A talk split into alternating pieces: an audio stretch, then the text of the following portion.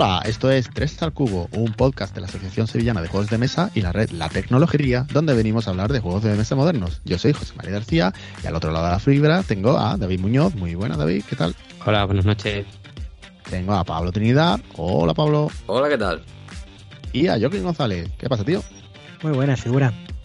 Pues nada, aquí estamos de nuevo en otro episodio más de esta temporada en la que venimos a hablar de, de autores, eh, señeros. Hombre, nuestro autor de, de cabecera eh, para muchos. Así que oye, yo creo que esta sección se justifica simplemente porque veníamos a hablar de, de Martin Wallace. Madre. Claro que sí, efectivamente. Y además, hablando de Martin Wallace, mm, pues teníamos por ahí pendiente un concurso de Sí. un juego que, que este señor había diseñado en su momento, aunque después lo estropeó, pero bueno, ya hablaremos de eso en el, en el resto del episodio. Eh, así que nada, el concurso en principio eh, lo habíamos planteado para que nos enviaran eh, participaciones los oyentes hasta finales de año prácticamente, entonces ya estamos esto grabándolo eh, en el año nuevo, en 2023. Así que nada, eh, tenemos ya que hacer entrega del mismo, pero para eso, pues hemos planificado un episodio especial donde haremos entrega, eh, bueno, anunciaremos, ¿no? De cómo ha- quién, quién ha sido el ganador y aunque informar, lo informaremos en privado también, pero lo queremos hacer un poquito especial. Estupendo. Eso ya eh, esperemos que sea pronto. Estamos en gestiones de cuadrar agendas. Sí, estamos Sí. ahí intentándolo cuadrar, así que no, no os preocupéis que, que pronto se desvelará el secreto. Pero mientras tanto, seguro que cuando llegue antes nos ha comido chulo. En fin. Bueno, Muy bien, bueno, aparte de eso, ¿algún comentario sobre el episodio anterior en el que hablamos de V. Rosenberg? Hubo mucho hate, mucho... No necesitáis más hate teniéndome a mí aquí dentro, verás. No hace falta.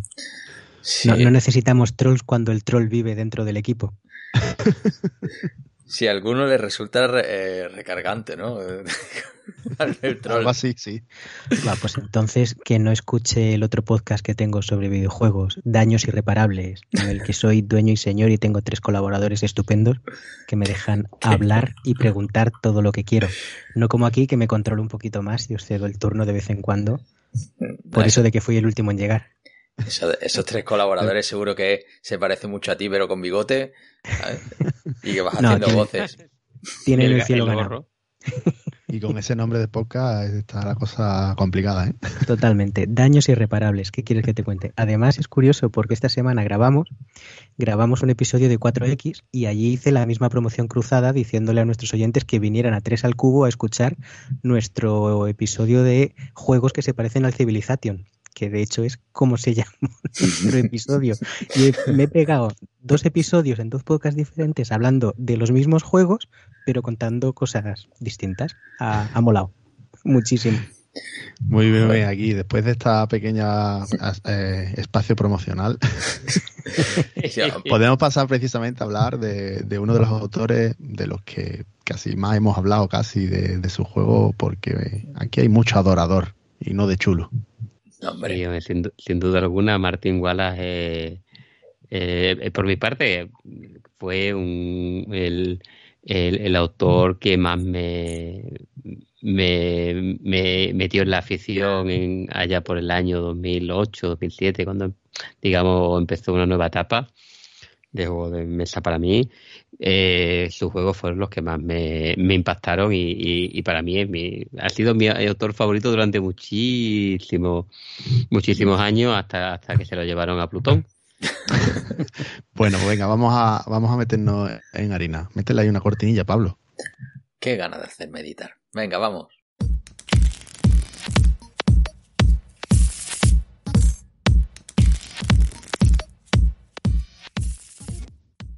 Bueno, vamos a ver, ¿quién es Martin Wallace? Es chulo en la tierra disfrazado. Bueno, es el embajador mancuniano de Dios en la tierra. Es un señor de Inglaterra, ¿no? De, sí. De Manchester, sí, sí. de Manchester, exactamente, cerca. Bueno, nació por otro lado, pero creo que vive o ha vivido mucho tiempo en Manchester. En- en- en- por aquí dice en, en- en Southampton, cerca de Southampton, pero no. Sí. Eso es lo, que dice la ficha de la BGG, pero luego, dice que es de Manchester.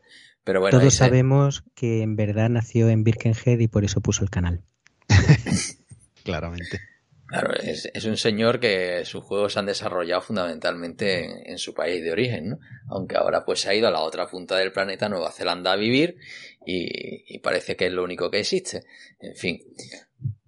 Es un, poco local. Sí, ¿no? Y, es un... Yo creo que, hombre, es uno de los... Hablando de... ¿Por qué hablamos de la hora, no? Digamos que en sus propias palabras, yo creo recordar, no sé si en alguna de sus notas de diseñador o, o de las entrevistas que le he escuchado, que, que, bueno, yo creo que es importante porque al principio de los años 2000 era uno de los pocos autores que se podían contar con los dedos de una mano que se ganaba la vida como autor de juegos de mesa. Que mm. no, no muchos de ellos podían decirlo. O sea, él se dedicaba única y exclusivamente a, a, vivir de, los juegos de mesa que él diseñaba, en particular eh, con, con, la propia compañía ¿no? que él, que él fundó, ¿no? Eh, que fue la, Warfrog, ¿no? su primera... Sí, eh, su, compañía, la mm. que digamos, eh, con la que se ganaba la vida durante mucho tiempo. Y estamos hablando de del año, ¿cuándo fundaba Warfrog? En el 93. Pero ah, no solo como diseñador, sino como editor de juegos de mesa, ¿no? Porque claro, eso es lo que le permitía también vivir. Porque es, es, un autor que su editorial era casi one man band, ¿no? De que él se lo guisaba y se lo comía desde los comienzos, ¿no? Claro, es que yo creo que la, mayor parte de los juegos son suyos, ¿no? No sé si cuántos habrá que no hayan sido diseñados por él. Creo que en los orígenes, en los primeros años, ah, por ahí he visto alguno, pero lo, voy mirando mientras.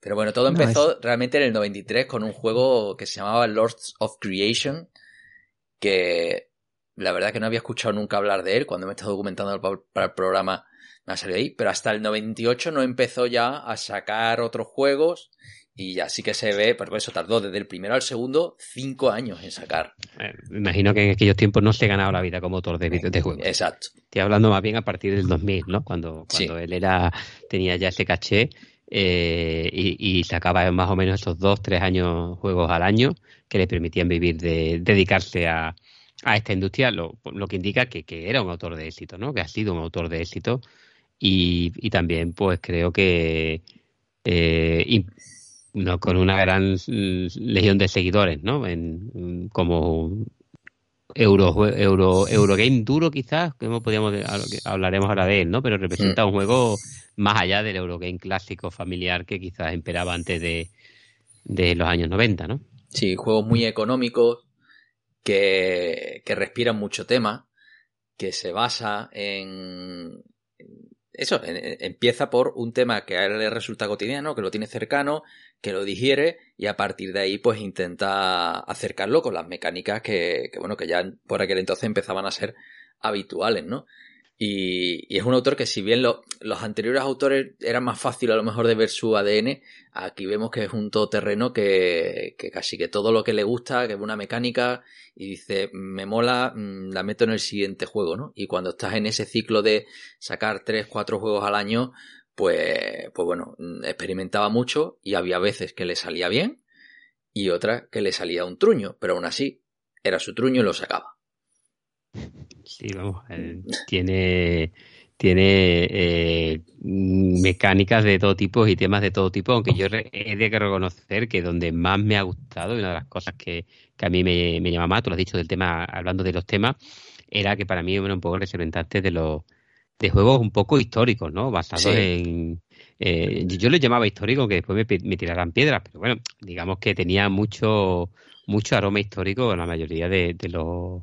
Eh, muchos de sus juegos, por lo menos importantes, ¿no? Y, esas mecánicas que intentaba que, explicaran o contaran algo relacionado con el tema que estaban estudiando, fuera la, guerra del Peloponeso o, la, la, creación de, la industria del automóvil, ¿no? eran siempre temas interesantes. Como tú dices, a mí precisamente me, me enganchó. Me, me, enganché, perdón, a leer las notas del diseñador gracias a las notas de Martin Wallace, porque él eh, siempre ha sido muy transparente en su aproximación al diseño de juegos. Él se encontraba un libro sobre los pioneros de la aviación y decía, ostras, cómo mola, esto puede ser un juego y te sacaba en Aeroplanes. ¿Por qué? Porque tenía que contar esa historia en la que los primeros aviones sin apenas combustible y hechos de prácticamente papel y madera, pues eran capaces de, cruzar el, océano.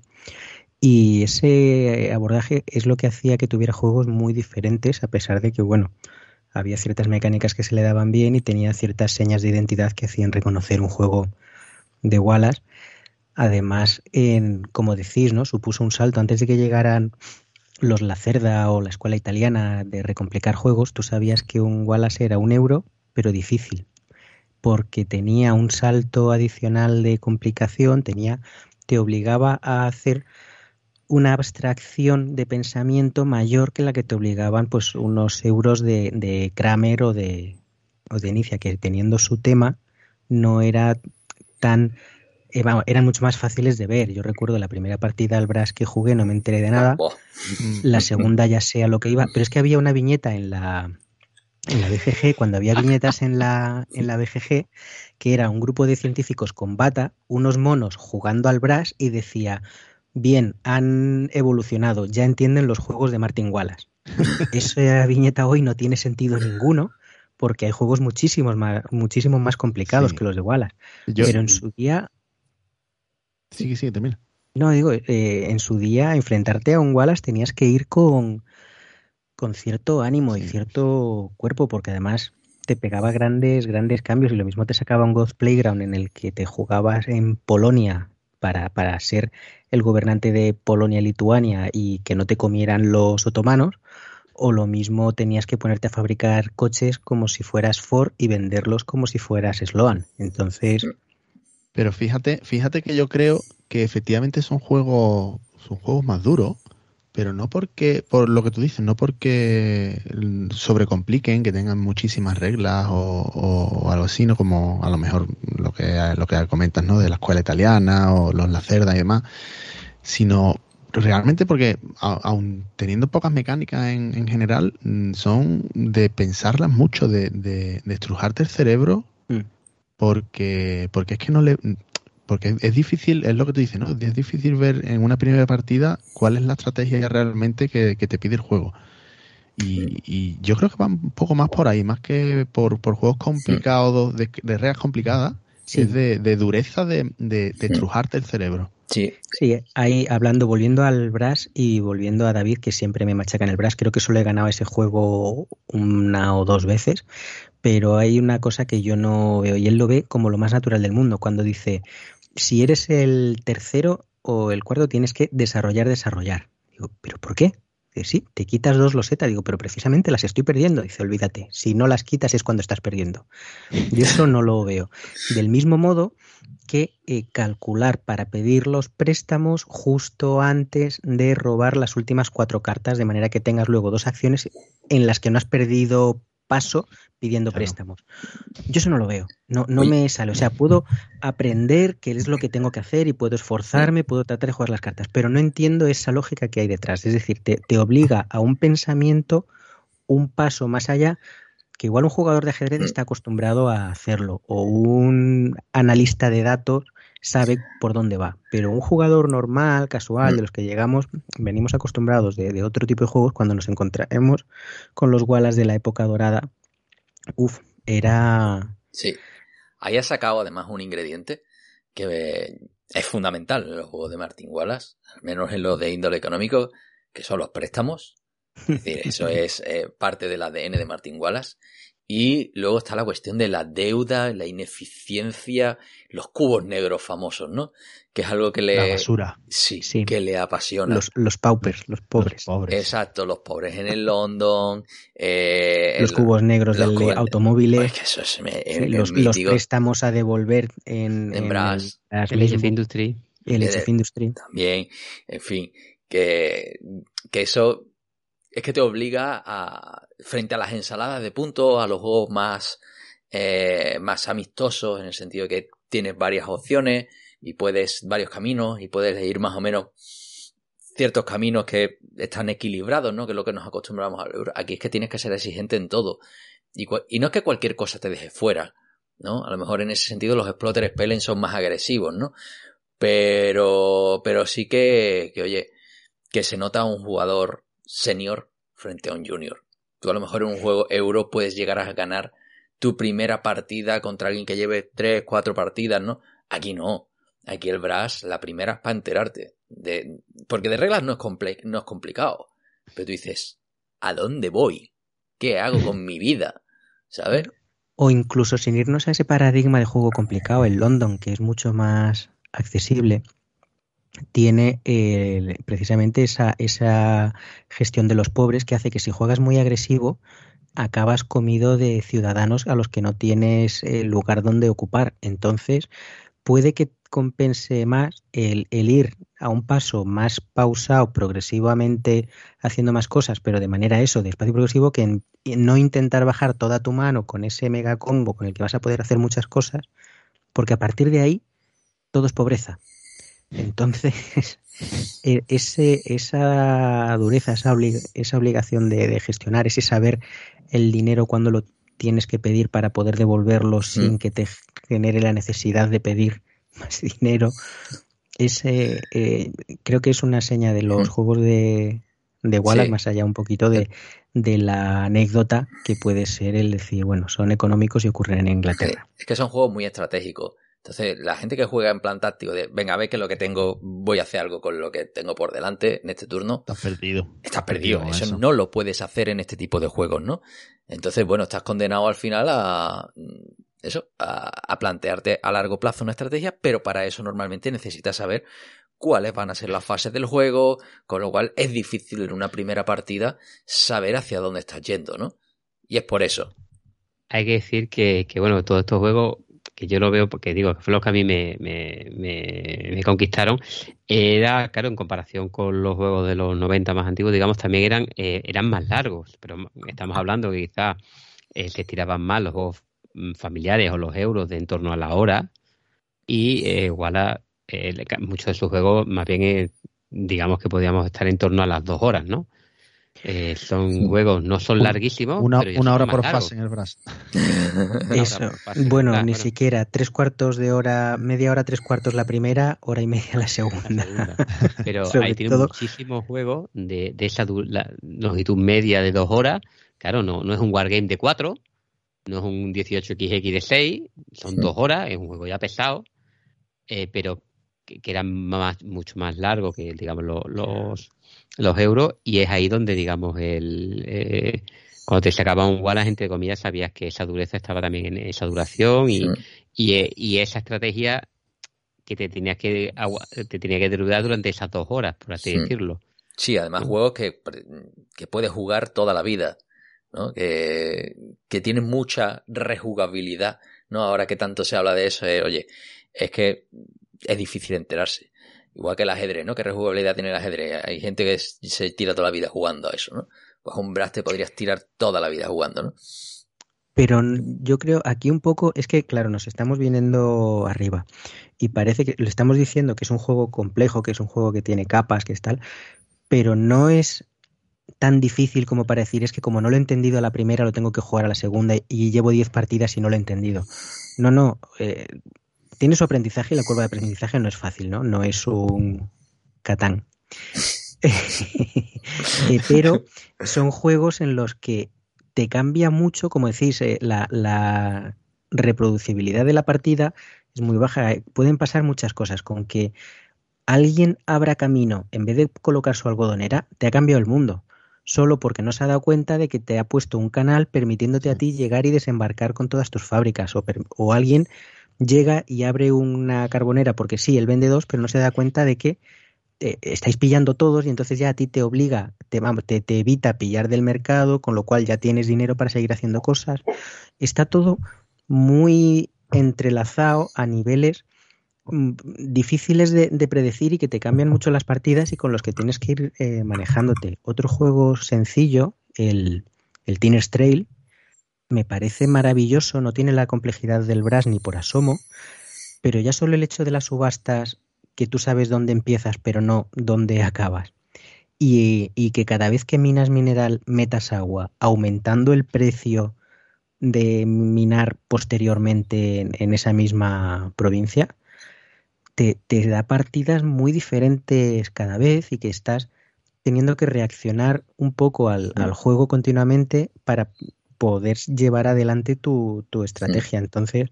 Sí, ahí también hay un elemento que no hemos comentado todavía, y es que en general sus juegos tienen mucha interacción entre los jugadores. Interacción de, oye, estabas hablando en el Brass que otros pueden coger tus recursos y, tú no puedes jugar en modo solitario, tienes que andar siempre mirando de reojo. Eh, en el automóvil, por supuesto, con la, con la oferta, ¿no? Y con la demanda. Bueno, para mí, eh, es que me la has quitado de la boca, para mí digamos que esa era una de las señas de identidad de este tipo de juego que, que además lo, separa mucho de, lo, de los que ahora se vienen llamando solitario multijugador, que a día de hoy tienen mucha afición. Sí. Era todo lo contrario en los juegos de, de, de, de, la línea de Trifros en los que lo que era, y, él dice rejugabilidad, bueno, eso es que hacía trampa, rejugabilidad porque es que era todo estaba llevado por el caos de los jugadores, es interacción pura. Todos los, o sea, la mayor parte de los juegos de Martin Wallace tienen muchísima interacción. Claro. O sea, nada, eso es, que, conflicto total siempre. Ahí tienes el príncipe del renacimiento que lo comentamos en hace un montón de programas, juego de subasta, ¿no? Evidentemente ahí, ¿cuáles son los precios? Pues lo que digan los jugadores. Y ahí no, no, es lo, no es lo mismo jugar con unos novatos. Yo recuerdo la primera partida jugar con David y, empezar a, regalarle cosas a David y, él tan contento, ¿sabes? Claro, me dio una paliza. Y, es eso, al final tienes una interacción brutal, ¿no? Y, bueno, ya si nos metemos en. ¿Cuál era? El, Pericles, este en el que se. No.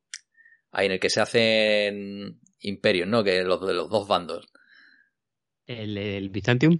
Eh, era ese. Byzantium es el que representa la, la caída de, del Imperio Bizantino y tú llevas simultáneamente dos facciones, tienes pues, mm. movimientos con el, mm. con musulmanes y con no, el Rise, of, no, el Rise of Empires, no, eh, ay, no sé. Ah, Struggle of Empires. El Struggle of Empires, ese. Struggle of Empires. ¿Sabes?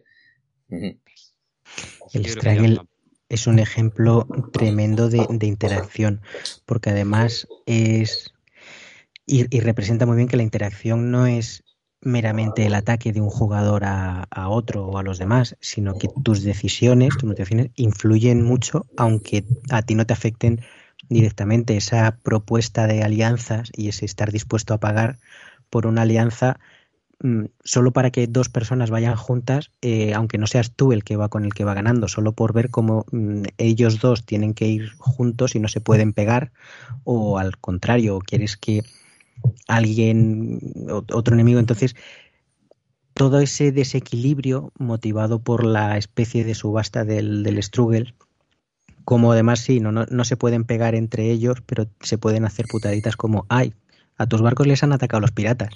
Creo que somos aliados. ya, pero el Caribe es el Caribe, eso es, es mar sin ley. Y es, es muy, muy interesante. Yo creo que es una de las señas eh, de, referencia solo eclipsada por otra mecánica que al principio nos parecía ridícula de este hombre se le ha ido la cabeza, que es la mecánica de decir, eh, la partida son eh, cuatro turnos, tú tienes dos acciones por turno. dices, ¿what? ¿Cómo? ¿Que, ¿Que, solo voy a hacer ocho cosas en toda la partida? Sí. no puede ser. Bueno, no, hay algunas acciones gratuitas que se hacen siempre, pero tú en verdad tienes dos decisiones. ¿Y entre cuánto puedo elegir? No, puedes elegir entre tres, entre cuatro, o sea, tampoco es que creas. Y, ya está, o sea, solo voy a tomar ocho decisiones en la partida. A priori sí. Luego en verdad estás toda la partida quemándote la cabeza tratando de ver. Exacto, sí. Venga, y ahora todos desarrolláis. Vale, ¿y yo qué desarrollo? Venga, y ahora eliges, mm, ¿fabricas o metes... Eh, mm, son son 3x4, ¿eh? eh son, tienes, si estás hablando del automóvil. Sí, bueno, pero en, er, eran tres acciones, cuatro rondas. Estaba, hablando en genérico, el ejemplo es del automóvil, sí. Vamos, 12 acciones en tu partida, pero eso es, te mm. mete una limitación de, acciones en tus turnos con unas... El, el Brass igual lo que pasa es que el mazo de cartas, al ser más largo, parece que te da más, pero las mm. últimas ocho cartas del Brass... Claro, eh, dice, se acaba ya, pero ya se acaba. Se ha acabado ya. Exacto. y, tardas muchísimo en decidir cómo lo usas porque es que ya no hay más. Son esas, es lo que tienes, tienes que exprimirlo.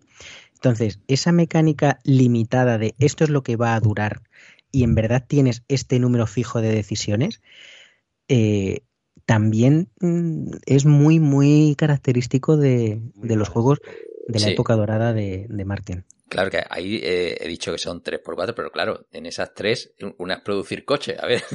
Sí, y la otra venderlos, con lo cual... Eh, no, bueno, venderlos no, se, se, venderán al final automáticamente o puede pero... Pero digamos que, que eso, en, esas cuatro rondas, aquí hemos venido a fabricar coche, con lo cual una se te va ya, ¿no? Entonces de esas 12, mmm, si en cada turno fabricas una vez, te quedan otras 8. Mm, que, tienes que abrir fábricas. Es decir, ya empieza y dice, hay cosas que tengo que hacer, puedo elegir el momento, mm, pero es que no me queda mucho más, ¿no?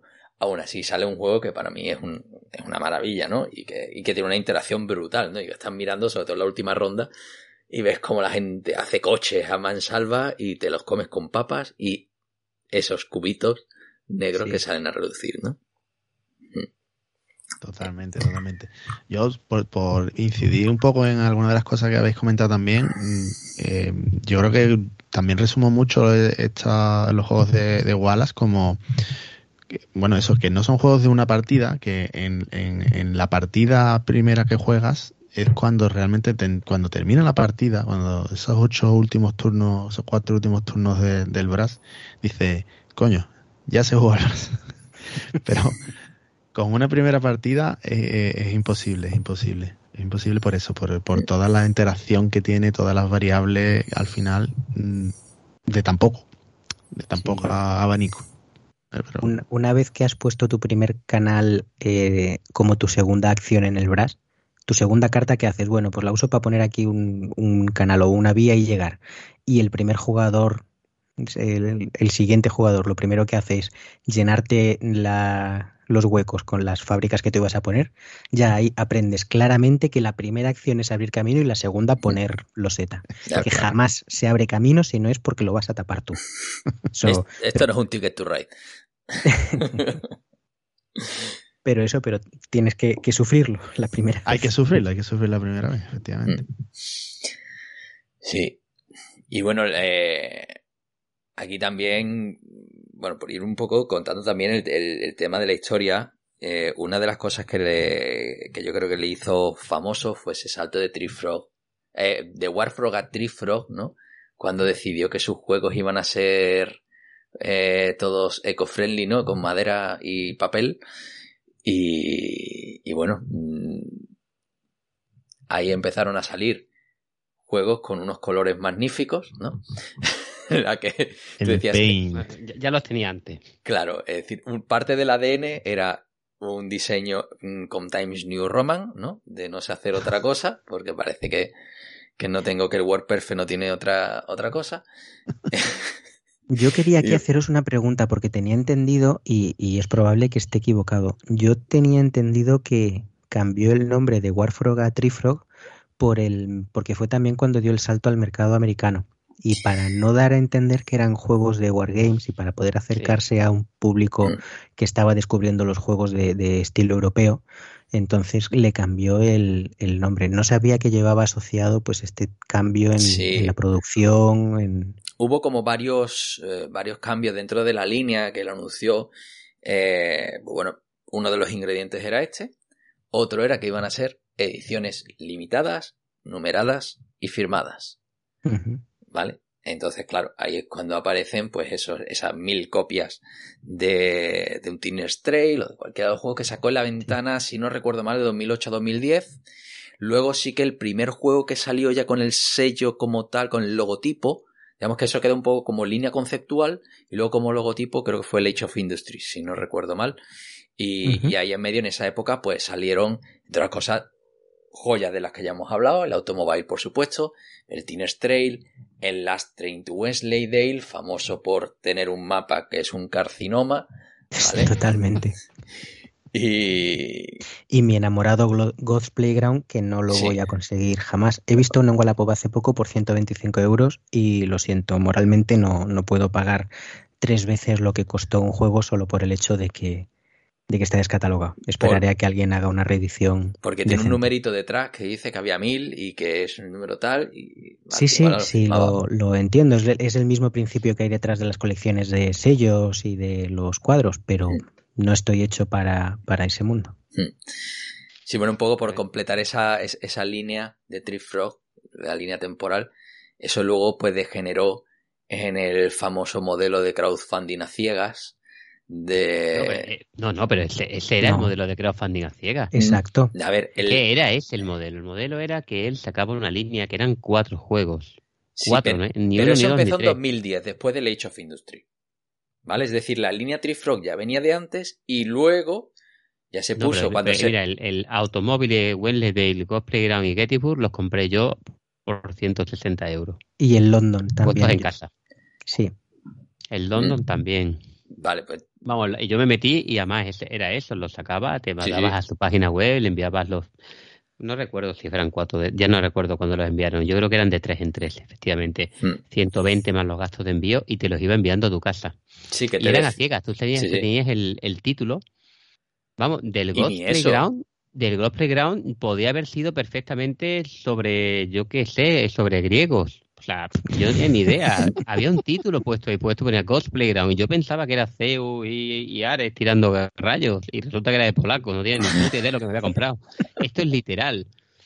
Literal, o sea, ni idea de lo que te comprabas. O sea, Sí. Y después ya, ah, después de pagar, te ponía un párrafo y decía, sí, esto me he leído este libro y voy a hacer un juego. Así Sí, que además de los cuatro de los cuatro tenía uno claro, otro lo sospechaba y los otros dos era me voy a leer. título. este- Sí, sí. Un título, tenía Y- literalmente un título. Y yo recuerdo que tú me lo comentabas y decía, Dios, estás loco. Estás loco. Claro, pero yo a Wallace le vendía mi alma, o sea, Claro. lo que él quisiera. Y, y compré basura. O sea, esto era Hombre. así. era, eh, hubo una, un año, un- o como se suele decir, una revesa mala. Sí. Ese- Fue- en la última en la que yo me metí fue el Sips, Mythotopia y, El On Mars, On- el Onward to Venus. Venus. Onward to Venus. Y bueno, y, y realmente pues no fueron buenos juegos. Es que fue así. No- no, el Sips estaba también en esa, en esa, en esa Sí. andanada. Qué malo. Y Que- ninguno de los cuatro fue bueno. Además es que yo, eh, cuando a ti te llegó esa hornada, nos fuimos a tu casa, no sé cuántas veces jugamos en esa semana, para jugar a todos los Wallace Nos fuimos probar, claro, que llegaron muy juntos. y, y- y- y no sobrevivió ni uno. Ni uno. Sí, aquello Ni fue uno, el, el Sí, Bueno, que, recuerdo con José una partida a tres y que tenía un final de partida terrorífico en el que creo que el que iba ganando tenía que acabar el turno ganando. Ah, Sí, sí, sí, sí. Al final, que yo no me había enterado del juego, una porquería, y estabais vosotros dos dando de torta, y a la que llego, y, uh, Tú yo estabas paso. jugando otro juego, Y Pablo. yo estaba jugando a otro juego, un Y clásico ganó. mío. Sí, sí, y ese día, mira que todavía Morata no, ni había debutado, ¿sabes? Y, en fin, eh, era, era un juego que no, no funcionaba, no funcionaba para nada. El Onward to Venus sí, bueno, tenía sus cositas, pero el Chips olía al, al este, al automóvil, ¿no? Era el automóvil, Sí, pero con era- barcos. esa era no, la pinta. Uf, y que va, que va. No, para nada. En fin, y eso es lo que te evitó meterte en, en el Study Emerald, ¿no, David? No me lo recuerdes. No, ¿qué claro, es que que- perdiste la primera edición. Todo el Me mundo perdí la primera edición, tío, y además me, eh, me, me la perdí porque yo llevaba ya una época en la que me empecé a sacar juegos peorcillos y, y, se me- y fue su primer Kickstarter, no creo recordar, la primera vez que utilizó Kickstarter. No sé si va No. mejor u otro. O fue No, no, no. Yo, yo creo que no fue, no fue la primera vez. Se lo comprabas a él directamente, porque es que el mismo mecanismo inverso lo tuve yo. O sea, yo no sabía lo malos que habían sido o que iban a ser el, el Chips, el Onward to Vinos y el y el Mythotopia. Pero había visto los pepinos de juegos que te habían llegado con el automóvil en London, que lo conseguí de refilón, con una maniobra gracias a nuestro amigo Cristian, que ahora está en Emiratos Árabes. Espero que nos esté oy- oyendo y sepa que le queremos igual. Y, y me quedé con la espinita de no tener esos juegacos que vosotros teníais. Entonces me metí y pillé el Study in Emerald y pillé otro juego muy cotizado, vamos, lo- el, el Langmore Pork, que era ambientado en Mundo Disco, cuando anunció que iba a sacar tres juegos en Mundo Disco, que luego se quedaron en dos. Fueron el, el Landmore Pork y las brujas. Las brujas sí me lo compré en español porque lo sacó de Vir, pero los otros lo tengo en inglés. además con un dado en el que no aparece el 8, porque bueno, todos los que han leído Mundo Disco saben, saben las, los chistes internos y todo. Y, y me llevé dos juegos muy buenos cuando ya el siguiente lote de juegos en, en precompra eran... Apetado. sí. Da igual, bueno, aprovecho el paréntesis, recupérate. Eh, Martin Wallace sacó eh, por Kickstarter el, el Student Emerald, ¿vale? Lo sacó Eh, por Kickstarter, ¿no? Sí, tengo la página delante. 1882 patrocinadores que pagaron 124.000 libras. Es decir, lo que ahora mismo es casi un proyecto para cancelar con 124.000 libras. Hombre, eh, y, y- y salía por, por 50 libritas de nada, ¿no? No, El- pues, pues yo me metí en un ¿Una late copia? en la web de, de. Triflow. Mm. Sí, sí. Seis copias, mira, 6 copias, 220 libras. Es que eh, Eso que es... regalado. Lo- bueno, la libra no llega a fueron 40 90. libras. Bueno, 50 pavos salió el juego al final y no sé ni el envío cuánto salía. Y bueno, y había early, ear- early beats, early birds, así que imagínate esto, eh, qué vergüenza, por Dios, qué vergüenza. Y nosotros aquí, bueno, no, menos mal que al final eh, los planetas se han alineado y 10 años después tenemos una, Una reedición. una reedición bonita. Pero bueno, ¿qué pasó con el Student Emerald que lo volvió a reeditar, ¿no? En la segunda edición. Ah, bueno, Wallace. claro, la enorme Pero no capacidad para destrozar juegos de Martin Wallace. Yo, yo creo que tiene el- cierta el- historia en eso, ¿no? Eso, eso es matizable. porque- cuenta, cuenta tú tu destrozo del Student Emerald segunda. ¿Yo dices? Sí, no, yo Claro. lo habéis jugado, yo no lo he jugado, yo solo No, juego no, la primera. Yo teniendo el primera no me voy a comprar el, el segunda. Yo jugando la que- primera dije, bueno, me voy a ver la segunda a ver si, mm, si es tan malo como lo pintan o esto es simplemente postureo. No, lo, lo siento. No, gracias. Yo, yo, yo tengo que decir, yo jugué la segunda sin haber jugado la primera. De hecho, la primera todavía no la he podido estrenar. tengo también que, que reconocerlo. Y no me pareció tampoco que fuera un mal juego en sí mismo, en la segunda edición, ¿eh? no, pero si tienes algo que funciona, ¿por qué? Claro, lo que pasa es que yo no conocía la primera, efectivamente. Mm. Pero la No, segunda, eh, lo que pasa es que no era un mal juego ni tampoco era una maravilla. Era un bueno. Claro, pero es que la diferencia entre la primera y la segunda simplemente es que son juegan en ligas diferentes. Eh, le quita todo lo que convierte a la primera en algo especial, eh, entre ellas pues muchas idas de olla que, que bueno, que, que, que, que elimina porque las vuelven más sencillas, ¿no? Pero también pierde el encanto, ¿no? Aquella hist- una idea loquísima que tiene la primera que, que un poco de enfermizo, ¿no? Que todos los agentes, que son las fichitas que tú reclutas, tienen su propio nombre y su propia foto y de repente ya en la, en la segunda ya no. Ya todos tienen, son agentes sin nombre, o yo qué sé, mon- todo cosas que le daban carácter y personalidad que en la segunda lo mismo funciona como un reloj.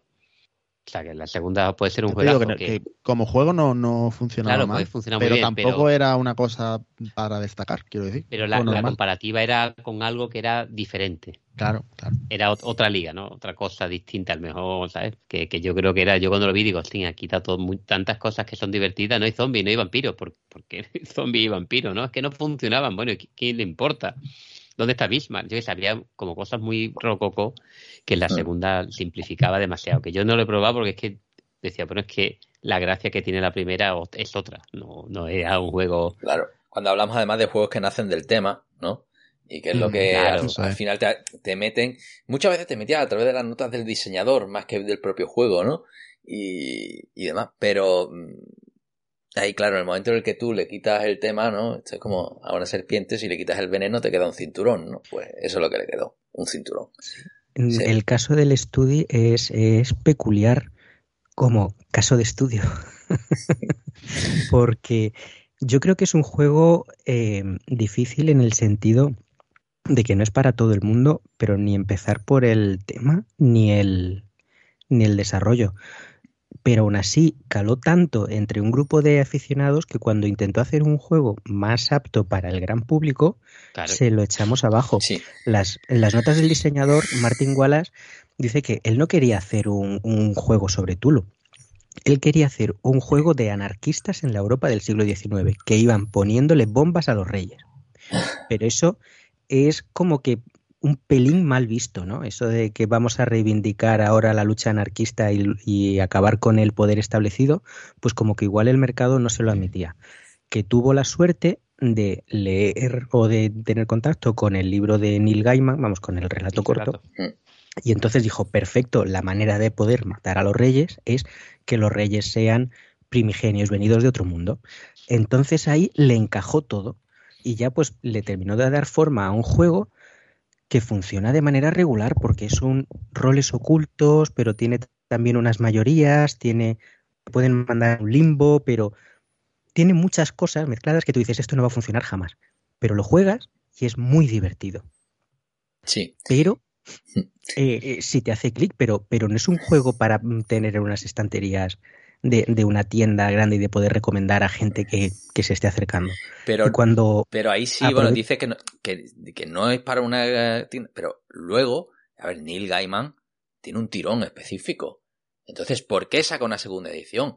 Porque quiere aprovechar también ese tirón. Y porque le llaman a aprovechar ese tirón. Yo creo que lo hace simplemente porque las licencias estas caducan y cuando aprovechas el, haces el juego más simple, te quitas toda la parte de los agentes y anarquistas más polémica y te centras en, en Tulu, simplificando mecánicas. Lo que pasa es que mm, caló tanto entre los fans de Gaiman del relato original, los fans de Tulu, los fans de hmm. mm, los juegos mm, de, enfrentamiento directo, los fans de Wallace, que nos pareció un juego muy, muy descafeinado. Además, recordad que era una época en la que Wallace venía a hacer juegos tan grandes, tan, tan, con tanta enjundia, que cuando sacaba un juego que oliera familiar, nos echábamos todos al, al, cuello. Uno de mis juegos favoritos de Wallace es el Toledo, y le cayeron palos por todos lados solo porque era un juego sencillito, ligero, que tú te ibas moviendo pasillo arriba, pasillo abajo, peleándote con espada en las tabernas, con unas cartas que parecían de una baraja española. Cuando sacó los juegos de cartas del Hobbit o del eh, o los hombres, viejos hombres de los árboles y estas cosas que eran juegos eran juegos de bazas, funcionaban, no tenían mayor eh, aspiración, pero da igual, nos parecía como si nos hubiera escupido a la cara diciendo sois unos jugones de segunda, ahora os vais a tragar mi, mi porquería. Y que nos suavizara un juego, no, no sé, quizá, y, alguien lo comentará y dirá que, soy un hater y un cargante, pero yo creo que quizás que no éramos el público del Study in Emerald segunda edición. Pero. Puede ser. Ya te digo que no, que, en general no era un mal juego. O sea, lo que pasa es que tiene mucho hate, mucho odio por eso, yo creo, por el. La verdad es que al final una época que, ha producido mucho y no todo era bueno, ¿eh? Es que era una época, pasa es que para hacer genialidades, pues yo creo que ha estado haciendo obras maestras durante mucho tiempo. Claro, también tiene el listón muy alto, ¿eh? Mira, eh, he hecho un poco de arqueología informática y me he ido a la página web de Trifrog en el año 2010, ¿vale? Ahora mismo si esa página ya no existe, hay un estudio de videojuegos en su lugar, ¿vale? Eh, literalmente lo que decía era que, bueno, que el primer juego que iba a salir de esa línea, que Warfrog se transformaba en Trifrog, eh, Gettysburg era el último juego de la línea Warfrog, ¿no? bueno, y eso, y, resulta que la cuestión era que el cambio de nombre se debía a un incremento en el mercado alemán, ¿vale? Y, en vez de, de Estados Unidos, ¿vale? vale, gracias, gracias por sacarme del error. Claro, entonces aquí dice que, eh, que una, una, rana, un soldado rana de los Estados Unidos con una su ametralladora, pues no sienta muy bien el mercado familiar de, de Alemania, ¿no? Eh, que además, bueno, ya sabemos el antibelicismo que hay ahí por razones obvias, ¿no?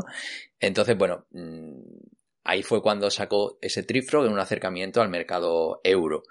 Y, eh, las, y entonces ofrecía suscripciones y en este caso la suscripción del 2010 era, fijaos, Age of Industry, London y A Few Acres of Snow. ¿Vale? Vaya, vaya tres. Y, eh, y, bueno, el modelo de producción ahí cambiaba. En lugar de producir 1500 copias de un título, que era el modelo ese, digamos, de copias limitadas, numeradas y demás, pues lo iba a hacer en tiradas bajo demanda. Y la primera iba a ser de 3000 copias y a partir de ahí de, de mil en mil, ¿no? Eh, eso sí, van a seguir estando pues firmadas y, numeradas, ¿no? Pero un poco con esa idea de adaptarse pues a una demanda creciente y aquí pues no habla de licencia ni nada por el estilo, ¿no? Y, bueno, ese fue el, comienzo, ¿no? Con los paquetes por año 2010 y ya venía de, digamos que aquí un poco por, por terminar de, de, afinar el modelo. Eso sí, luego en esa búsqueda del modelo, pues ya en 2013, pues ya sí que se atrevió con este Study in Emerald, este proyecto por Kickstarter, que no volvió a repetir hasta este año. ¿Vale? Hasta el 2022 que se va a lanzar con una nueva aventura que se llama Wallace Games, si no recuerdo mal. Sí, repitió, sí repitió, y le fue fatal. Sí, hubo otro, le, encargaron, le encargaron un juego para una feria italiana de juegos, el Munga Invader, que solo se iba a dar a los asistentes. Ah, y no ese, pero luego sacó un Kickstarter con una segunda edición del juego, en vez de usar token de madera, ya se metía en minis esculpidas. Y bueno, el caso es que fue tan rematadamente mal. Tardó dos, tres años en entregar el juego, tuvo problemas en la producción, los que le iban a hacer las miniaturas le dejaron tirado después de haberse gastado el dinero, tuvo que buscar otros. Al final dijo que el juego iba a venir en tres idiomas, solo vino en dos porque se olvidaron de imprimirle las reglas en italiano. Bueno, una historia. ¿Cuál fue? ¿Qué juego? Munga Invaders. vale, es que en el... perfil de Martin Wallace de Kickstarter no está nada más que aparece Studying Emerald. Mm. No, no lo sacó, lo sacó él. Él estaba eh, implicado en. contestaba los mails y él hablaba, pero lo sacaba otra. Ah, vale, vale. Otra editorial, sí. Eh, entonces por eso, por eso ha, pasado por debajo de, de mi radar histórico. En fin. Sí, otro juego en 2010 salió el, el, el segunda edición, este, no, el mm. primera en 2010 y la reedición, no sé, podríamos buscarlo en BGG. Y fue una edición tan, tan problemática. Mm. No recuerdo si coincidió ya con el viaje a Nueva Zelanda o previo al viaje a Nueva Zelanda y se, y se quitó de Kickstarter hasta, hasta ahora, como tú dices. Sí, bueno, realmente abandonó la autoedición, porque al final este Trifrog, mm. Warfrog, todo esto era, era él. Su propia edición. Son su propia edición. Eh, y de ahí esos mapas, esos colores que muchas veces pues tenemos la coña de por qué he elegido estos colores, porque eran los que estaban más baratos en la tienda. Punto pelota. ¿no? Y a partir de ahí, pues. Y el naranja butano. ¡Buah! Madre mía. Y de ahí el carcinoma, ¿no? Eh, sí, eso no tiene ni pie, ni pie ni cabeza, ¿no? Yo aquí quiero no romper una lanza. Hemos, nos hemos metido mucho siempre y en el episodio de Juegos Feos, juegos que regalar a tu cuñado en el especial de Los Inocentes del, del año 2021, lo mencionamos. Wallace siempre ha tenido un, un ilustrador, un, un diseñador. Peter Dennis le ha hecho siempre sus, sus ilustraciones. Pasa es que es una persona de, estilo peculiar y reconocible.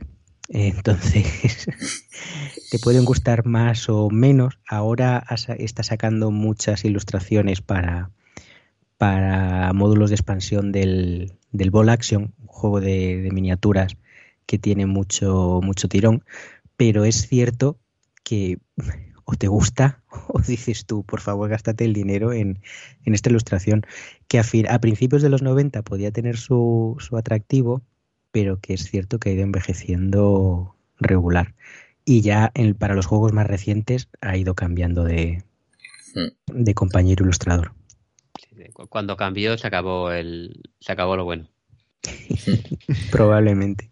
Sí, aquí fue, irse a Nueva Zelanda, darse la buena vida y a vivir de las rentas. Y, realmente cuando nosotros nos referimos a Martín Wallace, casi que lo hacemos a esta ventana eh, creativa ¿no? de 2008-2013, ¿no? donde saca sus, sus juegos que para nosotros son juegos de culto. No, campeón, vete del 98 2013. Bueno, sí, a ver, digo, la, la, la de ebullición donde sacaba, vamos, la densidad de joya es brutal. Ahora, evidentemente. No, Age of Steam, Príncipe del Renacimiento, Trigo los Empire, Liberté. Sí. Hombre, ahí, aquí estamos haciendo... Pericle, Brass... No, estamos hablando de cosas muy serias. Sí, hombre, el... el es desde el, inicio que Steam creó no, Pepinos. No, hemos comentado el Age of Steam porque ese es una de las intrahistorias del... Eh, de derechos, ¿no? De hace 20 años, ¿no? Esa batalla uno de los grandes juegos de culto de los Pick and Deliver mm, exageradamente exigente. Y, aquí estaba el Steam, el hecho Steam, y eso ya lo, bueno, realmente lo comentamos en el programa que le dedicamos a esto, de trenes, si no recuerdo mal. Sí. Pero, pero bueno, que le pagaron para que, digamos, eh, llegaron a un acuerdo eh, extrajudicial y de ahí aparece pues Age of Steam por un lado y Steam por otro, ¿no? Y todos esos eh, mapas de Age of Steam y del juego infinito, ¿no? Eh, muchos de ellos hechos por, por este, por Alban Villar, el del Clinic, ¿no? Famoso por, por ser diseñador de mapas de este Age of Steam. Y luego, el que lo hemos comentado ya varias veces, el Age of Industry, que sacó ocho años después, que fue como un intento de, de simplificar un de hacer un brush familiar y le salió. Ese sí le salió mal. El, el, el Studio Emerald segunda edición no lo he jugado, pero el Age of Industry es que eh, David lo recuerda mejor que yo, pero creo que simplemente los préstamos no tenías que devolverlos. ¿Qué dices? Sí, era, un, juego más una basura infecta. Sí, es que Entonces daba igual, el dinero era infinito, por lo tanto no tenías escasez y tú podías ir calzando en el mapa todo lo que tú, tú quisieras. Hmm. Con los préstamos hay que sufrir. Ya lo decía el, el, el, Wallace bueno. Yo de todas maneras eh, soy un poco menos estricto que vosotros. Yo, yo no corto eh, los juegos buenos de Wallace en el 2013, que bueno, fue el último, el, el Study in Emerald. Yo creo que haya seguido haciendo cosas después que si bien nos han llevado la misma fama, a mí sí me han, sí me han llegado. Y mirando así la lista, yo me encuentro el primero, el Hit the Road, el juego de carretera de zombies de 2016, que es un juego simple que vas eligiendo caminos, vas tomando riesgos hasta que se te acaban los, los contadores y quiere decir que los zombies te han, te han comido. Y es un juego, pues bueno, entretenido y corto, no se puede pedir mucho más. Y en 2018 me volvió a sorprender con un juego que no me esperaba, igual que no me esperaba el Runebaum, que no hemos hablado de él, que es un juego estilo americano en la en ambientado en Terrinoz, el, mm. el mundo del mm. Descent. Es verdad. Que está muy bien. Es un juego que, bueno, dice que es competitivo, pero en verdad en cooperativo lo disfrutas un montón de recorrer el mapa, abrir cabezas, empepinarte, mejorar tu personaje hasta que llega el fin del mundo que te enfrentas a cinco dragones y los dragones te abren la cabeza. Muy disfrutable, lo he jugado bastante, tenía además varias expansiones, varios mapas diferentes, varios módulos pues con armas nuevas, con hechizos nuevos, con reglas diferentes, con monstruos que te podías encontrar. Y entonces encontrarme con un juego así de, de bofetada a mano abierta, como es el Wildlands, me, me, sorprendió y me gustó mucho, porque es un juego asimétrico de escaramuzas en un tablero en el que puedes conseguir puntos tanto acabando con tus rivales como encontrando ciertas piedras de poder que se han caído desperdigadas en el, en el tablero. Tú vas a buscarlas de tu color, no vamos todos a por las mismas piedras. Entonces, eh, está bastante bien, lo ha editado Osprey, tiene también varias expansiones con nuevos, pues porque son muy fáciles, metes nuevas facciones con sus miniaturas, metes nuevos mapas donde te pues un mapa subterráneo, un mapa de unas ruinas, un mapa de un desierto y, y es muy muy eh, gustoso en su ámbito, que no es lo que esperamos después de tener en la cabeza al, al Wallace de los... no, es lo que te esperas de Wallace, eso es. Efectivamente, tú... Sale del tiesto, pero bueno... Todos esperamos que nos vuelva a hacer otro Brass, otro Tinner's Trail y lo más que tenemos son reediciones en Kickstarter con mejor o menor fortuna. Luego llega, te saca algo nuevo, te saca una Australia que te deja bastante más, más frío. Y el tercero que sí me, llamó la atención, me gustó, eh, lo que pasa es que me llamaréis Europussy porque vosotros sois tíos duros que jugáis al, High Frontier es el Rocketman de 2021, que es un juego también de llegar al espacio y poner tu colonia en la mm. Luna o en Marte, pero muchísimo más simple, con tus motores, un deck building sencillito, con un poquito de push your luck sacando mm. cartas o, bueno, piedras de una bolsa, que nosotros lo, hemos eh, tuneado hasta que consigues cumplir objetivos, pues eso, llevando pasajeros a la Luna, poniendo una base y montando un satélite en órbita alrededor de Marte. Y funciona, es corto, poco vistoso, poco llamativo y creo que por eso ha pasado bajo el radar, pero en español lo ha sacado maldito y a mí me, me, me sorprendió. Luego tiene muchísima porquería en la que, bueno, coincido con vosotros en la que creo que nos falta ese Wallace de 2000, del 98 al 2013. Es que yo, yo creo que para mí un poco la diferencia o una de las cosas que hay es que, claro, estamos hablando que eh, esperas un gran juego de dos horas o dos horas y media. Claro, y ese rango de tiempo, si el juego no es muy bueno, no merece la pena jugarlo. Es decir, que, que claro, sacas un juego, eh, un Australia, que yo no lo he jugado, pero cualquier juego así, o el Sips, por ejemplo, que era de dos horas o dos horas y media de juego y no es un pepino, y dices, no lo juego más. Hmm. Hay, a lo mejor hay autores más prolíficos, pensando por ejemplo en, en Nicia, que, que, que, que, claro, cuando tiene juegos modernos que siguen gustando y a mí me han gustado mucho y no la, y, y ha sacado mucha mierda mucho bueno, pero no es como diciendo, hostia, es que desde 2013 no ha sacado un pepino. Pero, tío, calzar un pepino de dos horas y media es que es muy complicado. creo yo, ¿eh? O sea, que es que juegos que innovadores, que, que te mantengan tenso, bueno, todos los años salen algunos, pero son, son unos poquitos y hace tiempo que, obviamente, que, que yo sí. creo que el pobre Wallace pues no, no ha vuelto a superarse a sí mismo. Y que había juegos que se le notaba que le faltaba desarrollo, ¿no? Y eso yo creo que eh, que en las notas de diseño creo que era el automóvil que decía, este juego me ha salido en un día, ¿no? Y, y, claro que dices, mira, tenía una idea y de repente, oye, que, que todo ha encajado. Me lo he sacado aquí. ¿Sabes? Y dice, me ha salido, dice, me ha salido en un rato.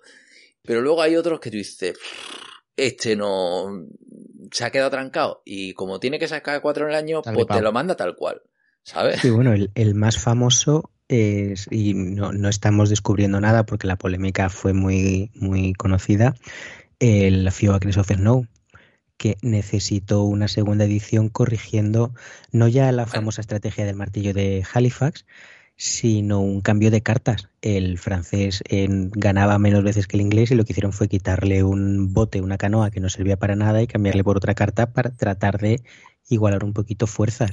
Si ya partes de un juego con ese desequilibrio y que necesita una corrección posterior, como es el Acres, para sacar una versión de ese mismo juego que funcione a cuatro jugadores, que es el Maizozopia, pues verás, estás abocado al por lo menos a los mismos errores, no voy a decir al fracaso, pero estás llamando a tener que... complicaciones igual, ¿no? Entonces, es cierto que los juegos de Wallace a partir de ese 2012-2013 empezaron a tener esas cositas, esos pequeños. Me viene también a la cabeza el Aeroplanes, que tiene un sistema de jugador inicial, de cómo va avanzando el turno. Primero, bastante regular explicado en el reglamento, pero que luego en verdad eh, le quita tensión porque llegas a saber quién va a ser el primero que puede construir su aeropuerto, el primero que puede al revés, coger al revés, joking, al revés, joking. El aeroplane era, estaba vilipendiado porque tenía un sistema hiper extraño y era que sí. al final de cada ronda se tiraba un dado para ver quién era el jugador inicial. Y justamente aquello era necesario para que hubiera una cierta incertidumbre en una carrera para llegar a algún sitio y que no fuera por el orden de turno, digamos, fijo. Y, y el pobre Aeroplane, pues bueno, mmm, eh, aquello era raro.